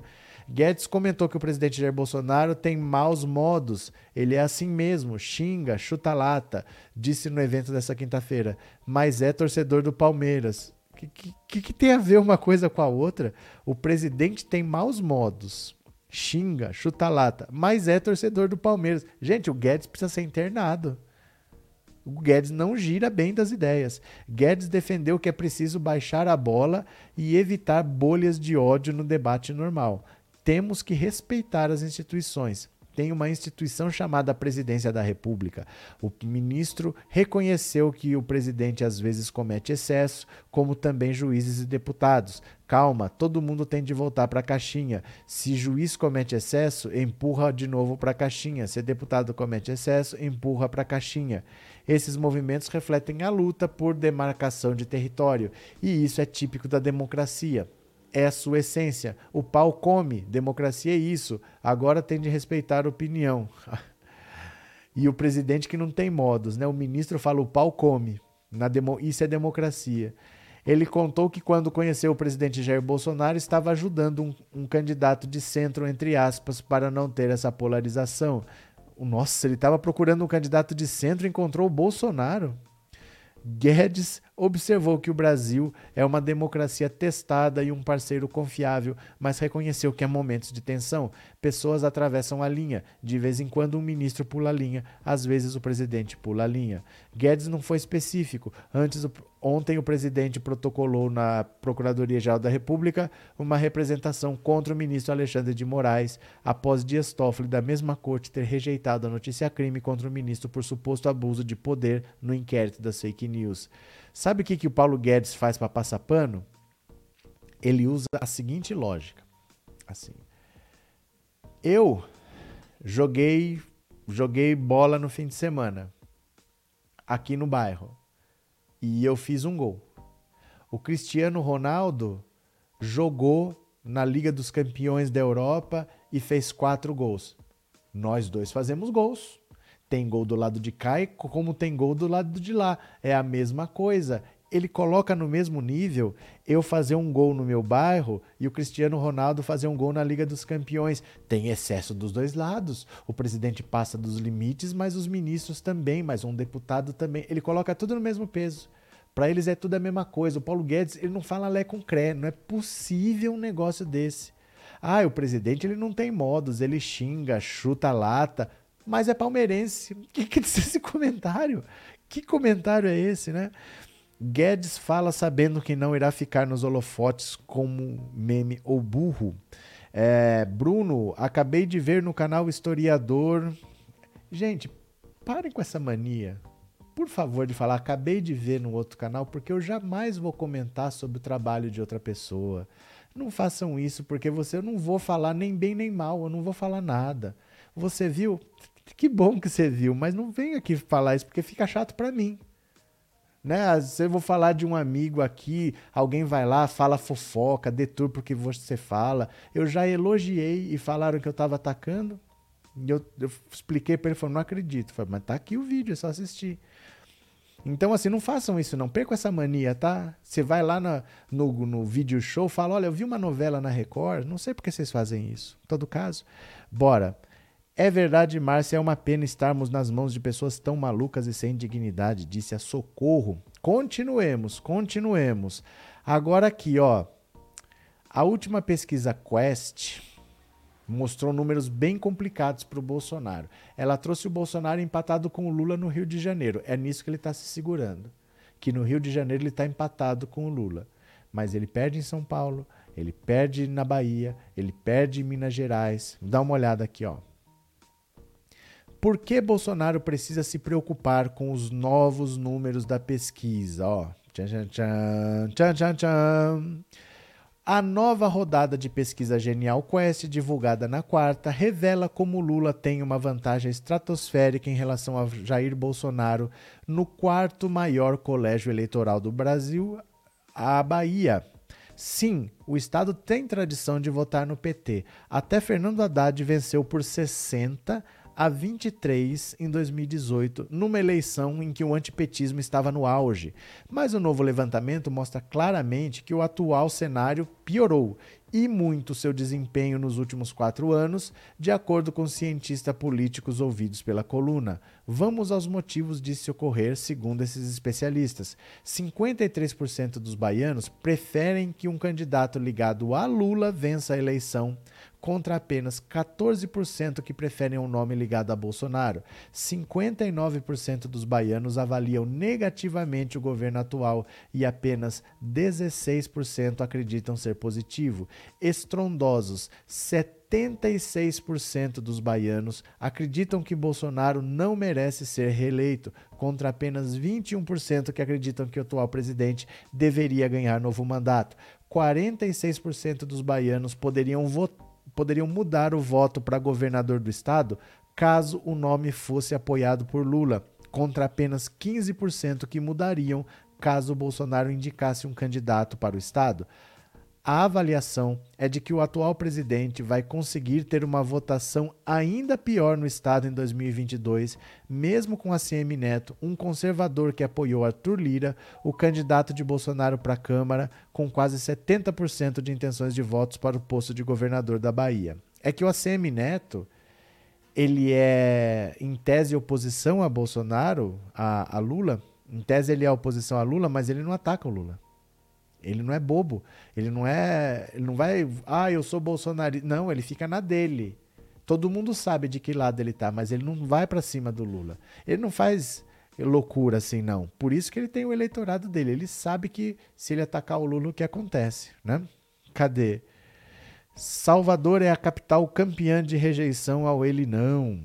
Cadê? Dionísia, Maria Rita fez um show aqui em Natal e chamou o povo para o Fora Bolsonaro. Foi lindo. Pronto. Deixa eu pegar mais uma notícia aqui para vocês. Cadê? Uh, ai, meu Deus do céu. Olha o João Dória. Olha o João Dória. Nem que a vaca tussa, João Dória desistirá de ser candidato. Meu Deus do céu. Por que, que ele quer? Deixa ele, né? Simone Tebet poderá ser a candidata do seu partido e do Cidadania à presidência da República. Poderá ser apoiada pelo que resta do PSDB, partido em declínio depois de ter governado o país de 95 a 2002. Mas candidato do PSDB não será. Até que ele desista de ser, se é que desistirá, o candidato oficial do PSDB é João Dória, ex-governador de São Paulo, escolhido no fim do ano passado nas eleições primárias do partido. O PSDB não poderá sequer indicar um de seus filiados como vice de Simone. Se insistir em indicar sem que Dória tenha concordado em renunciar à candidatura, Dória baterá as portas da Justiça Eleitoral para contestar a indicação e terá grandes chances de vencer. Bruno Araújo, presidente do PSDB, sabe disso. A Araújo, Baleia Rossi, líder do MDB na Câmara dos Deputados, e Roberto Freire, presidente do Cidadania, foram apresentados os resultados de uma pesquisa de intenção de voto não registrada na Justiça Eleitoral. A falta de registro não pode ser publicada. Com base nos números que ficarão em segredo, concluíram que Simone tem mais potencial para crescer. Dória tem pesquisas que sugerem o contrário. Uma delas, da Genial Quest, atestou que seu potencial de crescimento é de 51% e de Simone 44%. O Dória que tem 3%, que esse 50% quer dizer passar de 3 para 4,5%. E a Simone que tem 0,8%, crescer 44%, é chegar, não chega a 1,5%, ela vai ficar no 1,2, 1,3. Que beleza, hein? Para tirar Dória do paro, o PSDB teria que realizar uma convenção para mudar os atuais estatutos do partido e outra para remover a candidatura de Dória.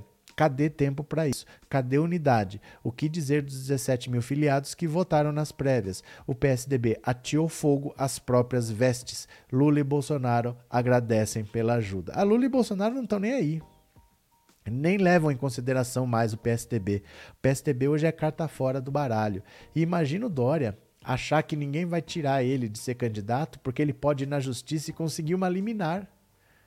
O cara precisa ir à justiça e conseguir uma liminar para ser candidato pelo próprio partido dele, tendo vencido as prévias. Imagina que situação que é essa. Por que ele quer ser candidato num partido em que ele só vai ser candidato mesmo tendo vencido as prévias, se ele tiver uma liminar na mão.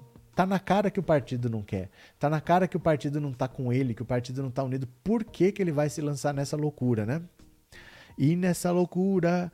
Maria Inês, essas coisas como Dória, cheguei a imaginar que não podia ser como o via. Nossa, ele é muito pior.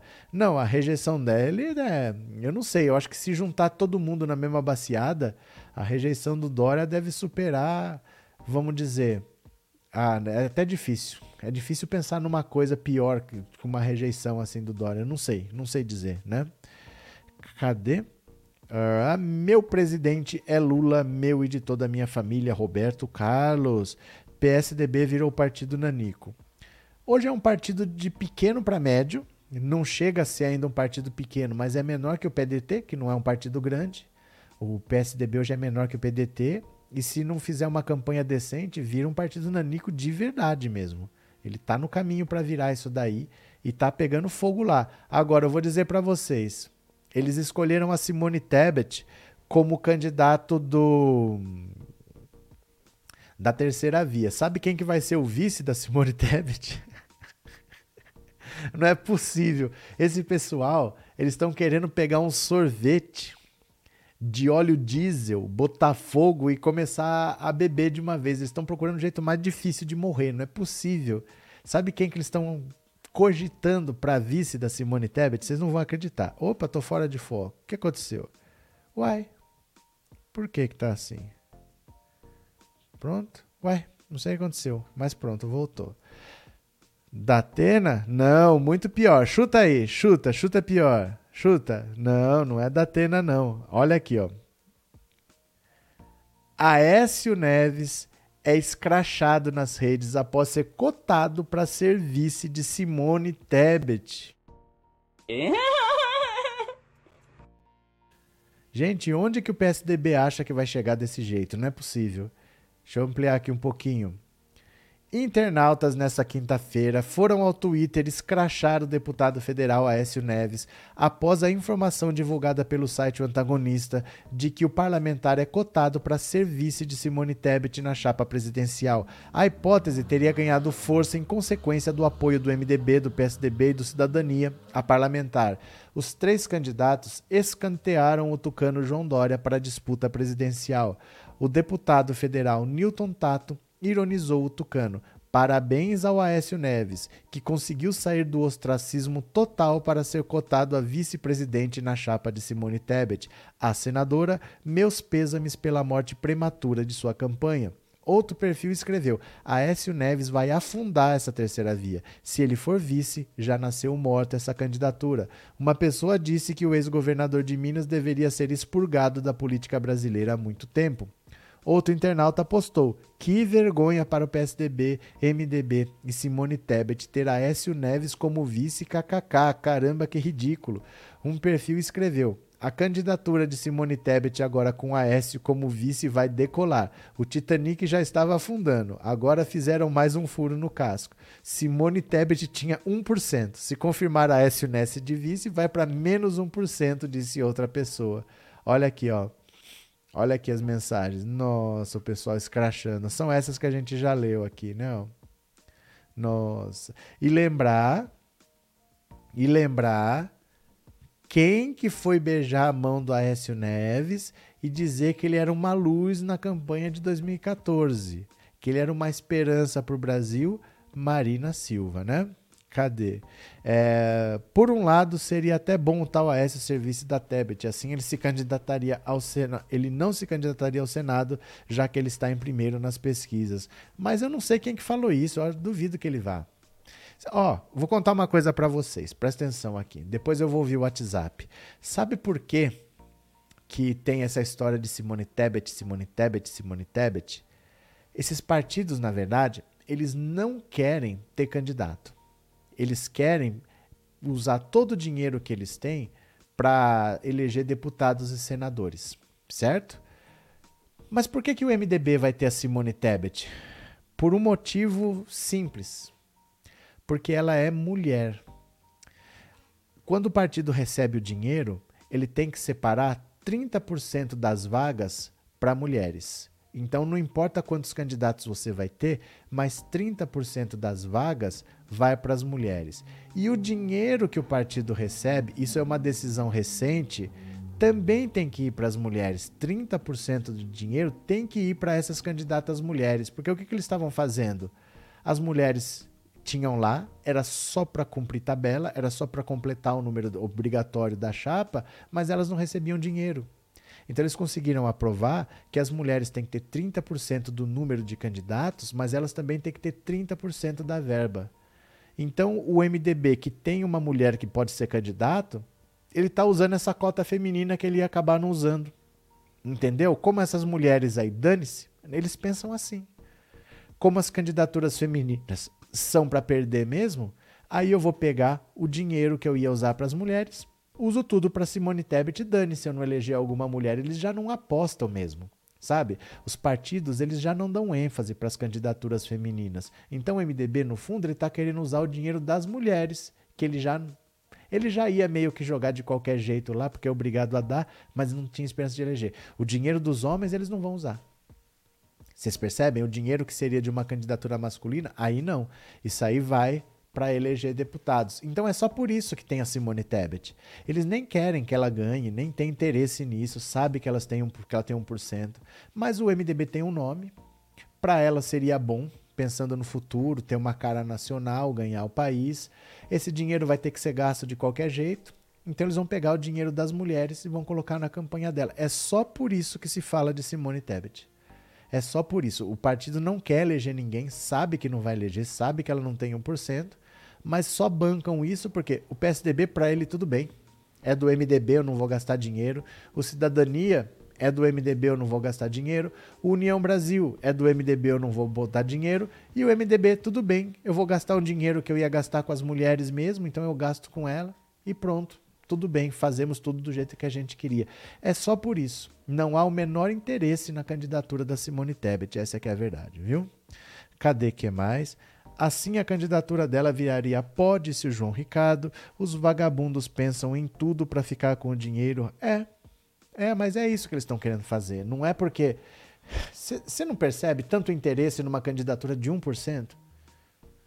Por que, que todo mundo quer a Simone Tebet? Tem um, gente, ela tem 1%. Ela pede pro André Janones.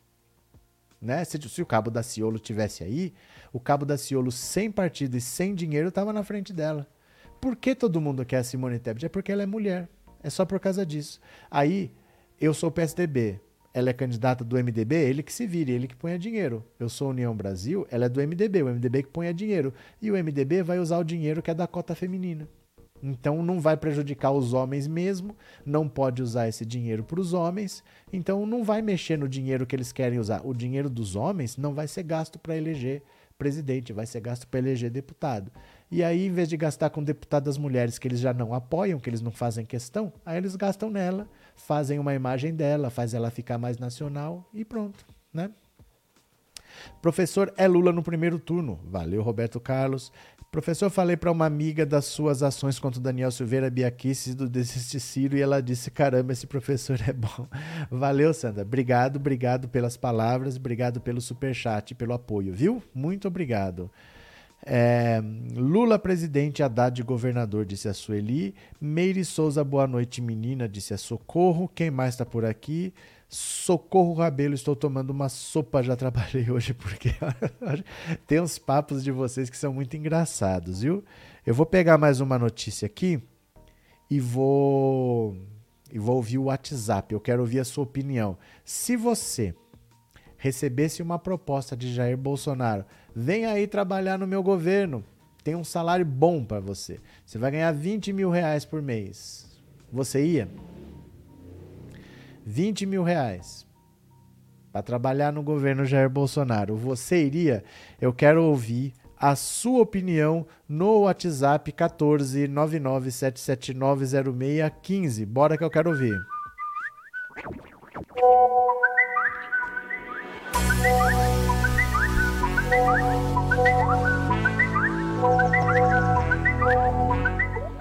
Pronto, eu quero ouvir a sua opinião. Será que você vai? Hein? Por 30 mil? Por 40 mil? Por 50 mil? Quero saber a sua opinião. Você vai me dizer agora no 14 997790615. Se recebesse uma proposta bem gordinha de dinheiro, mas é para trabalhar no governo Jair Bolsonaro, você iria ou não? Quero ouvir a sua opinião. Bora ver? Sim, professor, mas eu votaria no Lula. Aceitaria o emprego, mas votaria no Lula. Danadinho. Boa noite. Boa noite, professor. Aqui é o Douglas do Rio de Janeiro. Fala, Douglas. Ia, ia boicotar de dentro e quando tivesse próxima eleição eu ia jogar os podres tudo no ventilador. É, vocês estão querendo é dinheiro, não vem com conversa, não. Boa noite, professor Roberto Cardoso, aqui é o Oi. Pedreira Teresina Piauí. Fala. Professor, para o governo federal trabalharia assim, né? Ah. Mesmo porque o, o Bolsonaro está lá só de passagem. O Bolsonaro em si mesmo, pela pessoa do Bolsonaro, não. Valeu. Boa noite, professor. Oi. Eu não entraria trabalhar num serviço que fosse do Bolsonaro por dinheiro nenhum, porque eu acho que a minha consciência e a minha dignidade não tem valor que pague. Então, por isso, não, não trabalharia. Valeu. Boa noite, professor Roberto. Aqui é Oi. desde Nova Iguaçu. Diga. Ah, professor, se não fosse para fazer nada de errado, eu aceitaria sim, que a gente, todo mundo precisa ganhar dinheiro, né? É, se não fosse para entrar em um esquema e tudo, se fosse para trabalhar de uma forma correta, fazer só o trabalho sério, eu, eu aceitaria sim. Apesar de detestar esse presidente, eu aceitaria. Mas é claro que é trabalhar com, de uma forma correta. No governo Bolsonaro, você espera o quê? Né? Boa noite, professor. Márcia Chachá, Salvador. Fala, Márcia. Nem morta. Eu trabalhando para Bolsonaro, podia me internar, que eu estaria sendo um perigo para a sociedade. Estava doida de pedra. Nem morta. Valeu, Márcia. Quem mais? Vocês estão demais, hein? Professor, eu estou desempregado tem quase dois anos.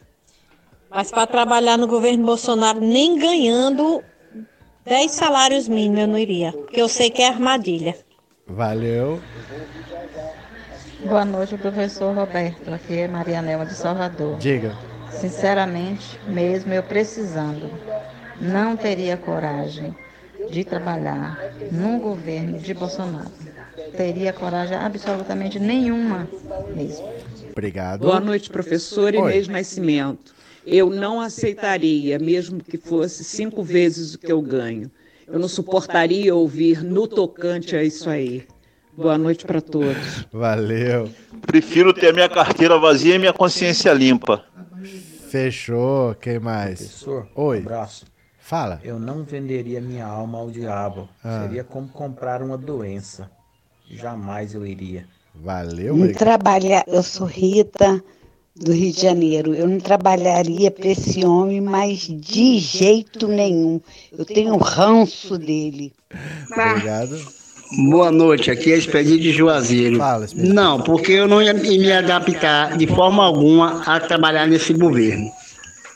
Obrigado. Professor, eu não ia não, porque depois ele ia me pagar, ele dizia que era 50, só ia me pagar 48, ia dar 2 mil só. É, tem esse risco, né? Não, Roberto, não iria. Me conheço muito bem. Seria mandado embora sem direito. Valeu. Ah, professor, Ricardo aqui de São Vicente. Fala, Ah, eu não iria não, porque no primeiro dia essa aringa danada ia ser treta. Boa noite, professor. Oi. Eu pago para não trabalhar para Bolsonaro. É igual o conselho que eu dou a vender o voto. Você vende o voto e não vota. Eu aceitaria o emprego e seria uma espiã lá dentro e passava tudo para todo mundo. Professor, uma esmola muito grande dessa eu desconfiaria. Não aceitaria não trabalhar no governo dele para ganhar esse valor. Depois ele dava uma rasteira, ele demitia. Demetrius, professor, abraço. Valeu, Demetrius. Olha, você vê que é polêmico. Você vê que é polêmico. Muita gente precisando pensa no dinheiro e muita gente não vai por dinheiro nenhum. É polêmico. Mas assim, ah, eu iria para trabalhar direitinho, gente, é o governo Bolsonaro. Você ia ter que fazer propaganda de cloroquina. tenho que fazer, tem que fazer. Tem que ir lá. Você tá no governo Bolsonaro, né? Ó, vou contar uma história para vocês. Real. Uma história real. Que é assim, tinha um colega, eu não sei que título que tem hoje, eu não sei como chama, porque já mudou de nome várias vezes. Antes era a FTN, Auditor Fiscal do Tesouro Nacional. Hoje mudou de nome, eu não sei como é que é. Mas ele fiscalizava as empresas, via se estava pagando imposto, era um auditor da Receita, né? Aí uma vez, ele estava num, num lugar assim com, com o pessoal, o pessoal falava assim, não, ele é auditor, não sei o que, empresário, não sei o que. Aí o pessoal, sempre tinha alguém, alguém que chegava com uma gracinha e falava assim, olha, vamos resolver aquela situação, aquela pendência lá, será que você não aceita é, um, conversar, a gente pode ver alguma coisa vantajosa, sempre vinha com alguma coisa e ele falava, não, eu tenho minha obrigação para cumprir, eu tenho meu trabalho certinho tal. Mas sempre tinha um empresário que chegava, olha, vamos conversar, não sei o que, e ele se esquivava. Um dia chegou um empresário para ele que insinuou uma conversa e ele veio com esse papo que ele estava honesto, que ele não fazia coisa errada. O empresário falou assim para ele: Você é, por um acaso, você é garçonete de pool, não sei o que, teiro? Ele ficou olhando assim. Você sabe o que que é a garçonete de pool, não sei o que, teiro? É aquela menina que a gente tá aqui e ela passa com as bebidas toda bonitinha. Aí quando a gente passa a mão nela, ela fala assim: Não, eu sou só garçonete. Eu não faço esse tipo de coisa. Eu só tô fazendo o meu trabalho honestamente. Aí a gente é obrigado a olhar para ela e perguntar: Então o que, que você tá fazendo aqui? Pensem nisso.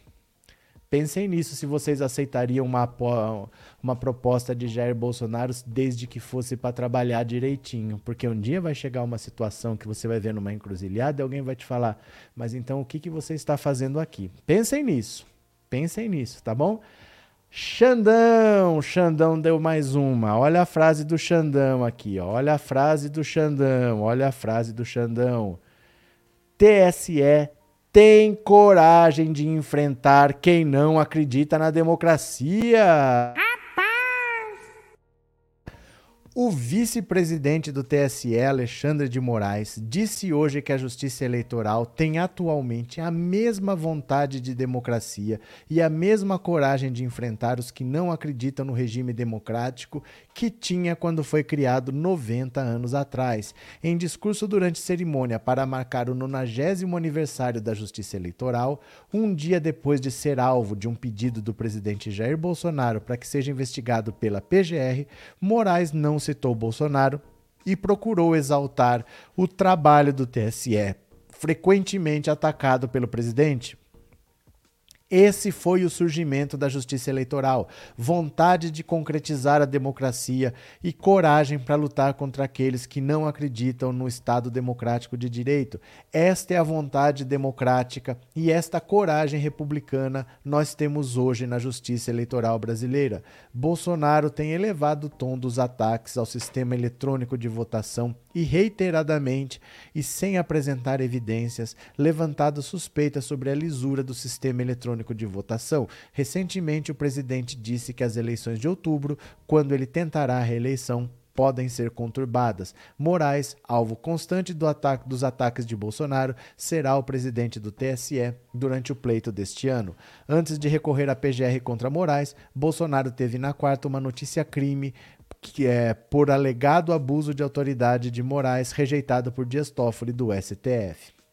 Temos imagens, temos imagens do Xandão full pistola fazendo discurso dizendo que tem coragem de enfrentar o que vier pela frente. Então venham aqui comigo. Deixa eu pegar o vídeo do Xandão aqui, ó. Olha o vídeo do Xandão de hoje. Presta atenção. Que foi o surgimento é, da justiça eleitoral. Vontade de concretizar a democracia e coragem para lutar contra aqueles que não acreditam no Estado democrático de direito. Esta mesma vontade democrática e essa coragem republicana nós temos hoje, presidente, na Justiça Eleitoral brasileira, no Tribunal Superior Eleitoral, nos 27 tribunais regionais eleitorais em todos os juízes eleitorais e em todas as juntas eleitorais, aqueles brasileiros e brasileiras que cedem o seu tempo para auxiliar a cidadania, auxiliar a democracia. A vontade de democracia e a coragem de combater aqueles que são contrários aos ideais constitucionais, são contrários aos ideais republicanos, permanece na justiça eleitoral que foi se aperfeiçoando ano a ano, década, década se aperfeiçoando com a chegada das urnas eletrônicas, num primeiro momento é, em algumas localidades, depois em todo o país, depois a implementação da biometria, que sofreu, eu diria, uma leve interrupção em virtude da pandemia, uma leve interrupção justificada é, em virtude da pandemia, é, e vamos evoluindo, evoluindo no sentido de cada vez mais garantir celeridade, transparência e, principalmente, garantir a segurança que o povo brasileiro merece, os eleitores brasileiros merecem a partir da justiça eleitoral. Saibam todos, presidente, colegas, é que nesses 90 anos de instalação da Justiça Eleitoral, do Tribunal Superior Eleitoral, os brasileiros, as brasileiras só têm é, do que se orgulhar é, da Justiça Eleitoral. É um trabalho sério, olha, conduzido é, por Vossa Excelência, de maneira absolutamente exemplar, é um trabalho duro, é um trabalho de organização, é um trabalho é, de fiscalização, mas mais do que isso, presidente, o trabalho da Justiça Eleitoral é um trabalho de afirmação, um trabalho de afirmação dos valores democráticos, um trabalho de afirmação dos valores republicanos, um trabalho é, de conquista do Estado democrático de direito. Parabéns à Justiça Eleitoral. Obrigado, presidente. Xandão tá bravo, Xandão tá bravo. Olha, eles não podem afrouxar. Eles não têm a opção de afrouxar. Você entendeu? Porque as vítimas são eles, são eles que estão sendo atacados. Esse papo de que eles estão defendendo a democracia é um papo bonito, mas eles estão se defendendo, porque eles que são os alvos. Ali no dia 7 de setembro tinha caminhão de frente para o STF esperando uma ordem para invadir. Não é que eles iam invadir correndo, eles iam entrar com um caminhão vidraçaria dentro. Eles iam invadir desse jeito. Mas não veio essa ordem, não veio o estado de sítio, não veio as 5, não veio nada. Mas esse pessoal está. O próprio Alexandre de Moraes falou. Tinham intenções terroristas no meio dessa gente aí. E ele vai ter que ir para cima, eles não têm a opção de não ir para cima, né? Não tem como. Valeu, Xandão, pra cima deles, disse a Sandra. Cadê? É, Márcia, pois é, não seria por não ter caráter, não, porque reclamamos todos os dias dessa gente que está lá por dinheiro, mas surge uma oportunidade e fazemos o mesmo. Pois é. Silva Freitas, amanhã o Bozo vai estar surtado com Xandão Capricha Xandão. Cadê? Xandão, meu querido, você está com olheiras. Mônica Manoia. Cadê que mais? É, boa noite, passando para deixar meu like. Valeu, Maria Flor. Eu trabalharia nada de cloroquina e meu voto do Lula. É, a água bateu no bumbumzinho deles. A água está demais. Cadê? O Bozo está testando o judiciário. Se não enfrentá-lo agora, amanhã pode ser tarde demais. É porque não tem mais o que fazer. Ele está fazendo o que ele pode, mas não tem mais o que fazer, porque já ficou na cara que não vai acontecer, que ele vai perder a eleição né? Então, ele está esperneando à vontade lá, mas não adianta. Inês, obrigado pelo super sticker, Inês, e obrigado por ser membro do canal, obrigado pelo apoio, viu? Muito obrigado. Deixa eu te contar. O Sérgio Moro, que foi jogado pela janela do União Brasil. O União Brasil tem um candidato a presidente, que é o Luciano Bivar, e já tem candidato a vice. Luciano Bivar agora já tem candidato a vice. Surpresa! Nome que ninguém falava, nome que ninguém nunca comentou. O vice-candidato na chapa do Luciano Bivar. União Brasil vai de chapa pura. Conheça a vice de Luciano Bivar. Olha aqui. Senadora Soraya Tronic vai ser vice de Luciano Bivar na candidatura do, do União Brasil à presidência da República. A União Brasil vai de chapa pura para disputa ao Palácio do Planalto. Já anunciado o candidato do partido à presidência da República pela legenda, o deputado Luciano Bivar terá uma correligionária ao seu lado. A senadora Soraya Tronic tem comunicado a interlocutores que colocou seu nome à disposição do partido e que irá passar pelo processo de escolha interno. Meu nome está colocado, desejo ser vice, mas ainda não há nada definido oficialmente. É preciso respeitar outros postulantes. Meu nome foi sondado e aceitei sim compor a chapa, se for o desejo do partido. Como tem mandato no Senado até o início de 2027, essa disputa não será uma sangria desatada, nem para Bivar que entrou nessa sabidamente para perder. Eleita na esteira do bolsonarismo, Tronic se distanciou dessa prática na CPI da Covid, onde foi firme e ignorou o negacionismo. Negar o negacionismo é uma coisa engraçada, né? A senadora vai ser vice do Luciano Bivar. E qual é a estratégia do União Brasil? União Brasil, em 2018, seria o maior partido. Ele não existia. Existia o PSL e existia o DEM. Se você juntasse os dois, seria o maior partido da Câmara.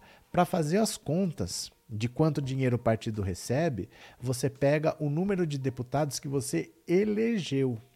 Então, desde 2018, está valendo o número de deputados que o PSL elegeu e o número de deputados que o DEM elegeu. Então, juntando os dois, é o partido que mais tem dinheiro.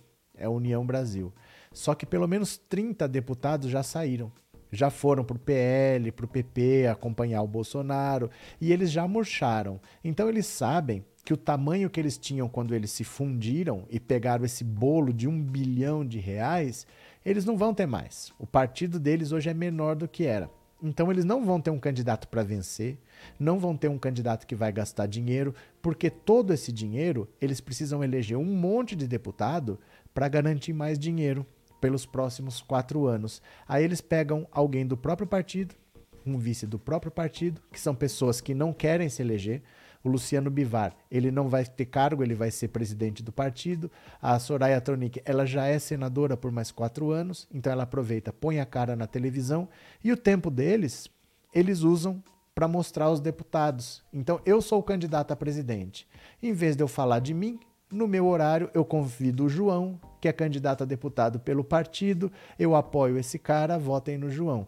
No meu horário para presidente, eu chamo a Maria, que é candidata pelo partido, votem na Maria, a Maria é muito competente. Eles vão usar o tempo da candidatura de presidente para promover deputado, eles vão usar o dinheiro todo que o partido tiver para eleger deputado, porque aí eles garantem mais dinheiro, porque o partido encolheu. Os bolsonaristas saíram todos do PSL e foram pro, pro PP ou pro PL. A maioria foi pro PL. O PL cresceu, mas não vale para agora o dinheiro. O dinheiro está valendo os números da eleição de 2018. Com essa eleição, você calcula de novo com os novos eleitos e aí você faz a divisão baseada nesses novos números, entendeu? Não existe terceira via nem segura via, é Lula no primeiro turno e tchau. Então, tchau. É, ela tem um motel chique, professor. Hum, então tá. É, como diz Reinaldo Azevedo, se eu sair às ruas com o Bivar, acho que o povo irá pedir para tirar selfie comigo. Ninguém sabe quem é o Bivar. oh, meu Deus do céu. É, essa essa mococa, mococa, quer ser outra Tebet são da mesma região. É, do Mato Grosso do Mato Grosso ou Mato acho que é do Mato Grosso do Sul, né? Bolsonaro presente e o Xandão falando direto a eles. O que, que aconteceu, Ana? Professor Almada, obrigado pelo super sticker e obrigado por ser membro, viu? Muito obrigado, viu? É... Lula presidente, Bolsonaro saída pela porta dos fundos. Valeu, professor Almada. Dissertam que essa mulher bate do marido. Disseram que essa mulher bate no marido? Não sei, Nilson. Nunca ouvi falar nada, não. Bivar pode colocar quem quiser, não vai dar em nada mesmo. Não, mas ele não vai colocar qualquer um. Ele vai colocar ele mesmo. Porque ele sabe que não é para ir para lugar nenhum, não é para gastar um centavo, não é para ficar pedindo dinheiro também. Então sou eu, quem dá dinheiro sou eu, e eu não vou pedir, e eu não vou dar. Eles vão gastar tudo para eleger deputado, porque aí são mais quatro anos recebendo uma fatia gorda do dinheiro público. E ele é o presidente do partido, é ele que assina o cheque. É isso que ele quer. Ele quer ter a chave do cofre, ele não quer ter mandato. Ele quer ter a chave do cofre do partido. E aí ele quer eleger o maior número de deputados para ter um cofre bem gordinho, né? Cadê? É... O Meire tá sabendo em que aconteceu, Del? Que fim levou o partido de Bolsonaro Aliança pelo Brasil foi extinto não existe mais o processo de formação do partido, porque o máximo é dois anos. Então, Bolsonaro saiu do PSL em novembro de 2019, aí ele teria até novembro de 2021 para fundar o partido. Por causa da pandemia, prorrogaram por mais quatro meses. Então, foi agora, março, abril, que foi o prazo final. Se nesses dois anos você não conseguiu fundar o partido, o processo se extingue. Você tem que começar do zero, todas as assinaturas vão para o lixo, você tem que começar o processo todo de novo e não deu em nada, não existe mais o Aliança pelo Brasil. Tô aqui esperando falar do casamento do Lula, mas já falamos, Isabel, vimos fotos e tudo. Agora você pode fazer assim, ó, pegar o dedo na bolinha e voltar, porque a gente viu foto pra caramba, convidado por convidado aqui, viu? Guilherme, olá lá, hein, professor. Vai que o Bivar está de flanelinha e o PSL lança o Moro para aprovação na convenção em agosto. Guilherme, você não entendeu ainda quem é o Sérgio Moro. Os políticos odeiam o Sérgio Moro. O Moro foi convidado para ir para lá para sair da disputa. Eles tiraram o Sérgio Moro, puxaram o tapete dele sem o Moro perceber. Os políticos odeiam o Sérgio Moro. Os marqueteiros, o Sérgio Moro teve que buscar um marqueteiro na Argentina, não achou um marqueteiro no Brasil para fazer a campanha dele. O pessoal odeia ele.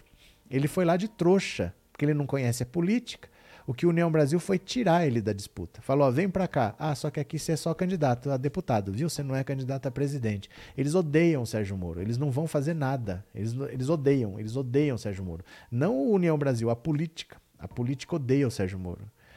Por favor, não repitam mensagens. Valeu, Trindade. Cadê quem mais? É, Sandra não saiu nem do papel, ou seja, projeto rejeitado. Não, não tem prazo para fundar um partido tem prazo, não pode ser para sempre, não. Dois anos já foi, viu? É... Cadê quem mais aqui? Deixa eu pegar aqui, ó. Essa daqui é meio estranha, mas vamos dar uma olhada, ó. Essa notícia é meio estranha, precisa ser explicada. Banco do Brasil paga curso de inglês para presidente que é fluente no idioma. Pera lá. Banco do Brasil paga curso de inglês para presidente que é fluente no idioma? Rapaz! Olha aqui a cara do cidadão. Ó. O presidente do Banco do Brasil, Fausto de Andrade Ribeiro, entrou em um curso imersivo de inglês custeado pelo próprio banco apesar de já ser fluente no idioma. Sem licitação, o bebê pagará R$ 8.740 por 48 horas de aula ministradas na, pela instituição Professor Prime English School, localizada em Brasília. A entrada custou R$ 1.540 e o restante será quitado em cinco parcelas de R$ 1.440. Na semana passada, o Banco do Brasil divulgou seu balanço do primeiro trimestre de 2022. O levantamento registra um recorde para o período, com lucro ajustado de 6,6 bilhões. A divulgação do balanço gerou forte reação nas redes sociais, porque a população imediatamente comparou a situação do banco com a realidade econômica pela qual o país passa. A inflação chegou a níveis preocupantes e a última atualização pela pesquisa do Instituto do IBGE contabiliza que há 13 milhões de pessoas desempregadas. No Brasil, o salário mínimo é de 1.212, ou seja, o valor que sustenta muitas famílias é menor do que a mensalidade paga pelo Banco do Brasil à escola de inglês que o presidente frequenta. Ribeiro possui pós-graduação na George Washington University, nos Estados Unidos, e representou o Banco do Brasil no exterior como gerente executivo do projeto de adequação do banco às exigências da legislação americana Sarbanes-Oxley. O que será que é isso? Ele também foi diretor-geral da unidade do bebê na Espanha. A escola de inglês foi contratada diretamente pelo banco, sem licitação, a pedido do próprio presidente esse negócio não integra o programa de bolsas de idiomas oferecido aos demais funcionários do banco, que, se preencherem os requisitos para participação e apresentarem mensalmente a nota fiscal e a declaração de frequência, recebem ressarcimento parcial do valor pelo bebê. Ou seja, os empregados do bebê só têm acesso ao curso de idiomas em um processo mais complexo do que o utilizado por Ribeiro enquanto presidente. Ora, Primeiro, vamos entender. O Banco do Brasil, o nome já diz que é o Banco do Brasil. É um banco público que existe porque o Brasil precisa ter um banco, ele precisa fazer os pagamentos, ele precisa fomentar a agricultura, então ele precisa de ter um banco para fazer essas transações financeiras. Mas é um banco que é dos brasileiros e que teve um lucro recorde. De onde que veio esse lucro?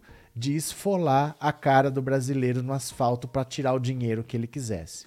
Então veja só, é, o BB está com um lucro que nunca teve. Esse lucro ele está tirando do povo pobre do Brasil e está gastando uma parte pequena desse lucro, mas que é dinheiro do Banco do Brasil, com um presidente fazendo aula de inglês, sendo que ele é fluente. Ele estudou três anos nos Estados Unidos, morou nos Estados Unidos, ele é fluente na língua inglesa. Não é errado uma pessoa que é fluente em inglês estudar inglês, porque você sempre pode querer se manter em atividade. Eu não quero deixar meu inglês enferrujar, eu quero me aperfeiçoar, eu quero melhorar um aspecto específico da minha linguagem, mas há um processo para isso. Se você tem que comprovar que você está estudando, você tem que preencher os pré-requisitos tal, e você recebe reembolso de uma parte. Mas ele não, ele vai receber o reembolso integral, é, sem licitação, na escola que ele escolheu, está fazendo aula lá. É incrível como no Brasil o chefe acha que não precisa cumprir regras, né? É inacreditável isso. Uma vez eu trabalhava num hotel e o inglês chegou para mim e perguntou assim: "Por que que você trabalha com essa roupa?" Porque ele achava a minha roupa muito quente, porque era calça, era manga comprida assim, e era no litoral da Bahia, era quente pra caramba, né? Ele falou: "Não, porque é a roupa do hotel que o hotel manda a gente usar, tal". Aí ele perguntou assim para mim, ele em inglês: "Mas o diretor do hotel, ele trabalha com essa mesma roupa?" Eu falei: "Não, ele trabalha com a roupa que ele quiser, ele que escolhe." Ele falou: "Então, é, você também pode usar a roupa que você quiser, porque o chefe, ele tem que ser o exemplo. Tudo que o chefe faz, qualquer pessoa pode fazer, porque o chefe é o exemplo. Todo mundo se baseia no que pode ou que não pode ser feito, olhando o exemplo do chefe. O chefe, que se ele faz uma regra, ele tem que ser o primeiro a cumprir. Ele não pode fazer uma regra que é para os outros e ele mesmo não cumpre. Né? Mas não, a gente tem a mentalidade ao contrário. A gente tem uma tradição escravagista de que o chefe pode tudo. Ele não precisa seguir regras. Ele fala para ninguém estacionar o carro ali e ele chega e ele estaciona. Ele acha que todo mundo tem que comer no refeitório ali, mas ele come em outro lugar. É sempre assim. A gente nunca pensa nisso, né? Que na verdade Quem dá o limite é o seu chefe. O que ele pode fazer, todo mundo pode. Mas a gente acha que não, que ele pode tudo e que a gente não pode nada. Aos poucos a gente vai tendo que mudar essa mentalidade, porque é uma herança escravocrata, né? Luiz Ostrowski Ossumido. Boa noite, que legal se é para um trabalhador pobre. Será que o banco ia pelo menos dar uma chance de pagar pelo menos a metade do curso? Esse é o governo que deu que que diz que não tem corrupção. Se for um trabalhador, é, Luiz, a própria matéria diz: paga, paga uma parte, mediante certos critérios e tem um processo lá. Mas o dele não. O dele é sem licitação, o dele é integral, ele que escolheu a escola. Não é a mesma coisa. Para ele estão falando assim, ó, faz o que você quiser que a gente banca, né? E quem banca somos nós. Por isso que o gado imita o bozo. Opa, pera lá que saiu de foco de novo. Pera lá. Pronto, já estou focalizado. Valeu. Cadê quem mais? Qual Lu Mendonça que você está se referindo? A Lu é nossa amiga do canal do Rune. Não, do que, que vocês estão falando? É por isso que o gado imita o Bozo, já tinha lido. É Paulo Gonçalves, boa noite. Tem alguma possibilidade do Bozo miliciano corrupto cancelar as eleições para presidente? Ele está falando. É impossível, Paulo. Não existe cancelar eleições. Sabe quem pode cancelar? Quem marcou. Não é quem quer. Só quem pode cancelar é quem marcou. E quem marca é a Constituição. A Constituição brasileira diz que o mandato tem data para começar e data para acabar. A partir do momento que o mandato acaba, não tem presidente. Se você acabar o mandato hoje, ó, 31 de dezembro, não foram feitas as eleições. No dia 1 não existe ninguém para comandar esse país. Porque o mandato, em hipótese nenhuma, ele pode ser prorrogado. A Constituição não permite. Tanto é que o ano, não sei se foi o passado, foi o retrasado. Né? A eleição não foi o ano passado, foi o ano retrasado. Eles queriam adiar a eleição por causa da Covid, porque ninguém sabia como que ia estar a situação em outubro para fazer a eleição. E quanto que eles adiaram? Adiaram um mês. Não podia adiar para além de novembro, porque dia 31 de dezembro os mandatos acabam e tem que acabar. Eu não posso prorrogar por seis meses, toma posse depois. Não pode. Para evitar golpe. A Constituição não permite você prorrogar um mandato um único dia. Acabou o mandato, tem que sair. Eu posso encurtar.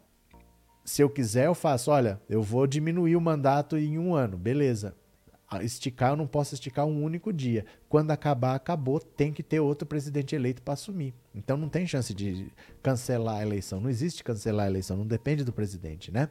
André, no governo já mudou a mentalidade. Bolsonaro é mau exemplo e todos seguem o vagabundo. Todos seguem o vagabundo. Porque o líder é sempre o exemplo. Ele é sempre o exemplo. As pessoas, olha, então também posso. Veja como a violência descambou, como o racismo descambou, como o machismo descambou. As pessoas estão morrendo muito mais de causas bestas, porque todo mundo é macho, todo mundo tem arma, todo mundo sai no braço. Tinha até um, um alucinado no casamento do Lula chamando pessoa para protestar, não foi ninguém. Mas o cara tava lá, olha, o ladrão tá aqui, ele tinha que estar tá preso, mas ele tá casando. Não foi ninguém. Mas tem, tem esse povo, o povo tá alucinado, né? Coisa do Bolsonaro. O Bolsonaro está bem atribulado, corre de um lado para o outro e não quer sair do governo se perder. Azar dele, a hora que acabar ele vai ter que sair. Né? Não tem muito o que fazer não, viu? Uh, ó, deixa eu contar uma para vocês aqui. Eu acho que vocês também não sabem, eu não sabia, mas o caso da Gabriel Monteiro ele vai se complicar muito pelo seguinte: ele postou, ele postou não, vazaram vídeos dele mantendo relação sexual com uma menina de 15 anos. E ele disse que foi consensual. E a mãe sabia que eles namoravam. Parece que tá tudo bem. Se fosse só isso, até estaria tudo bem. O problema é que ele gravou. E ele disse que a gravação foi consentida. Mas é crime. É proibido gravar. Isso é considerado geração de conteúdo de pornografia infantil é crime, dá oito anos de cadeia. É nessas escorregadas que a pessoa se quebra. Você quer ver, ó? Falou, falou, no fundo ele confessou o crime. Ó, Gabriel Monteiro, mesmo se consentido, filmar sexo com menor de 18 é crime.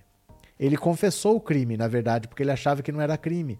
A Justiça do Estado do Rio de Janeiro acaba de aceitar a denúncia do Ministério Público contra o vereador Gabriel Monteiro, apresentada em abril. Isso significa que agora ele é réu em um processo penal pelo registro em vídeo de relação sexual com uma pessoa menor de 18 anos, ou seja, pela produção de pornografia infantil. A vítima disse às autoridades policiais que ela consentiu com a gravação do vídeo, mas isso é irrelevante, já que o ECA, Estatuto da Criança e do Adolescente, determina que é crime produzir, reproduzir, dirigir, fotografar, filmar ou registrar qual, por qualquer meio cena de sexo explícito ou pornográfica envolvendo criança ou adolescente. Isso significa que, por lei, uma criança ou adolescente não tem como autorizar participar de conteúdos pornográficos. A pena prevista é de 4 a 8 anos de prisão e multa, que é aumentada, entre outras situações, se o agente se aproveita de relação anterior com a vítima. Essa causa de aumento de pena deve ser utilizada no caso de Gabriel, uma vez que ele e a vítima se conheceram na, na academia do condomínio do vereador tendo eles mantido pelo menos cinco meses de relação antes da gravação do vídeo. O vazamento das imagens, outro crime, de acordo com a lei brasileira, ainda está sob investigação. Além dos crimes de registro de vazamento, é fundamental que a polícia carioca investigue quem armazenou e distribuiu as imagens em grupos digitais e em redes sociais. Todas as pessoas que compartilharam o vídeo são responsáveis pela exposição da vítima e, por isso, se você receber conteúdos assim, sempre denuncie e jamais repasse. Esse caso ganhou grande notoriedade porque o réu é um vereador, mas especialmente por ser um congressista que se apresenta dentro da caixinha do cidadão de bem, defensor da família, da moral e dos bons costumes. Em seu canal encontramos vídeos com títulos sensacionalistas como Homens não são privilegiados, convença-me do contrário. Ou feminismo não é bom para as mulheres, convença-me do contrário. Feminismo não é bom só para as mulheres, vereador, mas para todas as pessoas, pois é por causa do trabalho de décadas de milhões de mulheres do Brasil e do mundo que hoje o deputado estadual Arthur Duval está com seus direitos políticos cassados e o senhor é réu por crime sexual contra uma adolescente. O caso de Gabriel Monteiro não se trata de uma exceção. De acordo com os dados da, do Anuário da Segurança Pública de 2021, do Fórum Brasileiro de Segurança Pública, 73,7% das vítimas de estupro cometidos em 2020 eram vulneráveis e ou incapazes de consentir, 86,9% do sexo feminino, 60,6% tinham até 13 anos e 85,2% dos casos o autor era conhecido da vítima. É muito importante que fique explícito para todo o Brasil que as maiores vítimas de violência sexual são as crianças e adolescentes. Sua prima, sua irmã, sua vizinha, sua amiga, sua colega de trabalho podem ser ou terem sido vítimas de violência sexual. Você sabia? Há diversas iniciativas para denunciar esse cenário e enfrentá-lo sem medo. A mais recente é a campanha Agora Você Sabe, liderada pelo Instituto Liberta, que se propõe a ser um levante a romper o silêncio da violência sexual contra crianças e adolescentes. Acredito que uma das grandes dificuldades da mudança desse panorama reside no fato do agressor ser, na esmagadora maioria dos casos, conhecido das vítimas, ou seja, o pai, o primo, o irmão, o avô, o tio ou o amigo da família e o acolhimento à vítima passa muitas vezes pelo desmantelamento desses vínculos. Se já é custoso denunciar um colega de trabalho por assédio sexual, quem dirá denunciar um pai que deixou para lá sua responsabilidade de proteger e perverteu o acesso à sua filha em uma oportunidade de satisfação sexual? Além disso, para outras pessoas ao redor da vítima, há um peso enorme a se carregar. A mãe que precisa se divorciar, os irmãos que vão parar de ter contato com o pai, a renda que vai cair, a violência sexual contra crianças e adolescentes destrói projetos e sonhos de vida e é extremamente injusto que ela e sua família tenham que lidar sozinhas com o impacto dessa destruição. Por isso, defendo a criação de um programa nacional de prevenção à violência sexual e de acolhimento às vítimas e às famílias das vítimas, por meio do qual podem ser produzidos materiais educacionais e de prevenção de políticas públicas de amparo multidisciplinar, isto é, médico, jurídico, social e psíquico, para reduzir os nossos vergonhosos índices, bem como oferecer às vítimas e às suas famílias a esperança de um dia seguinte sem medo de violência.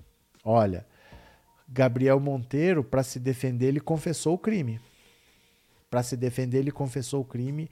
Ele está bem enrolado. Ele está bastante enrolado, né?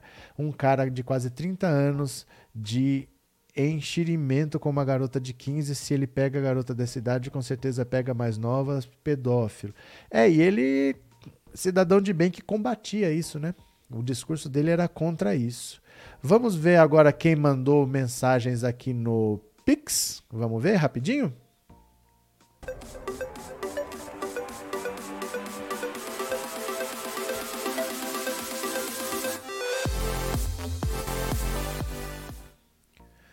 Pronto.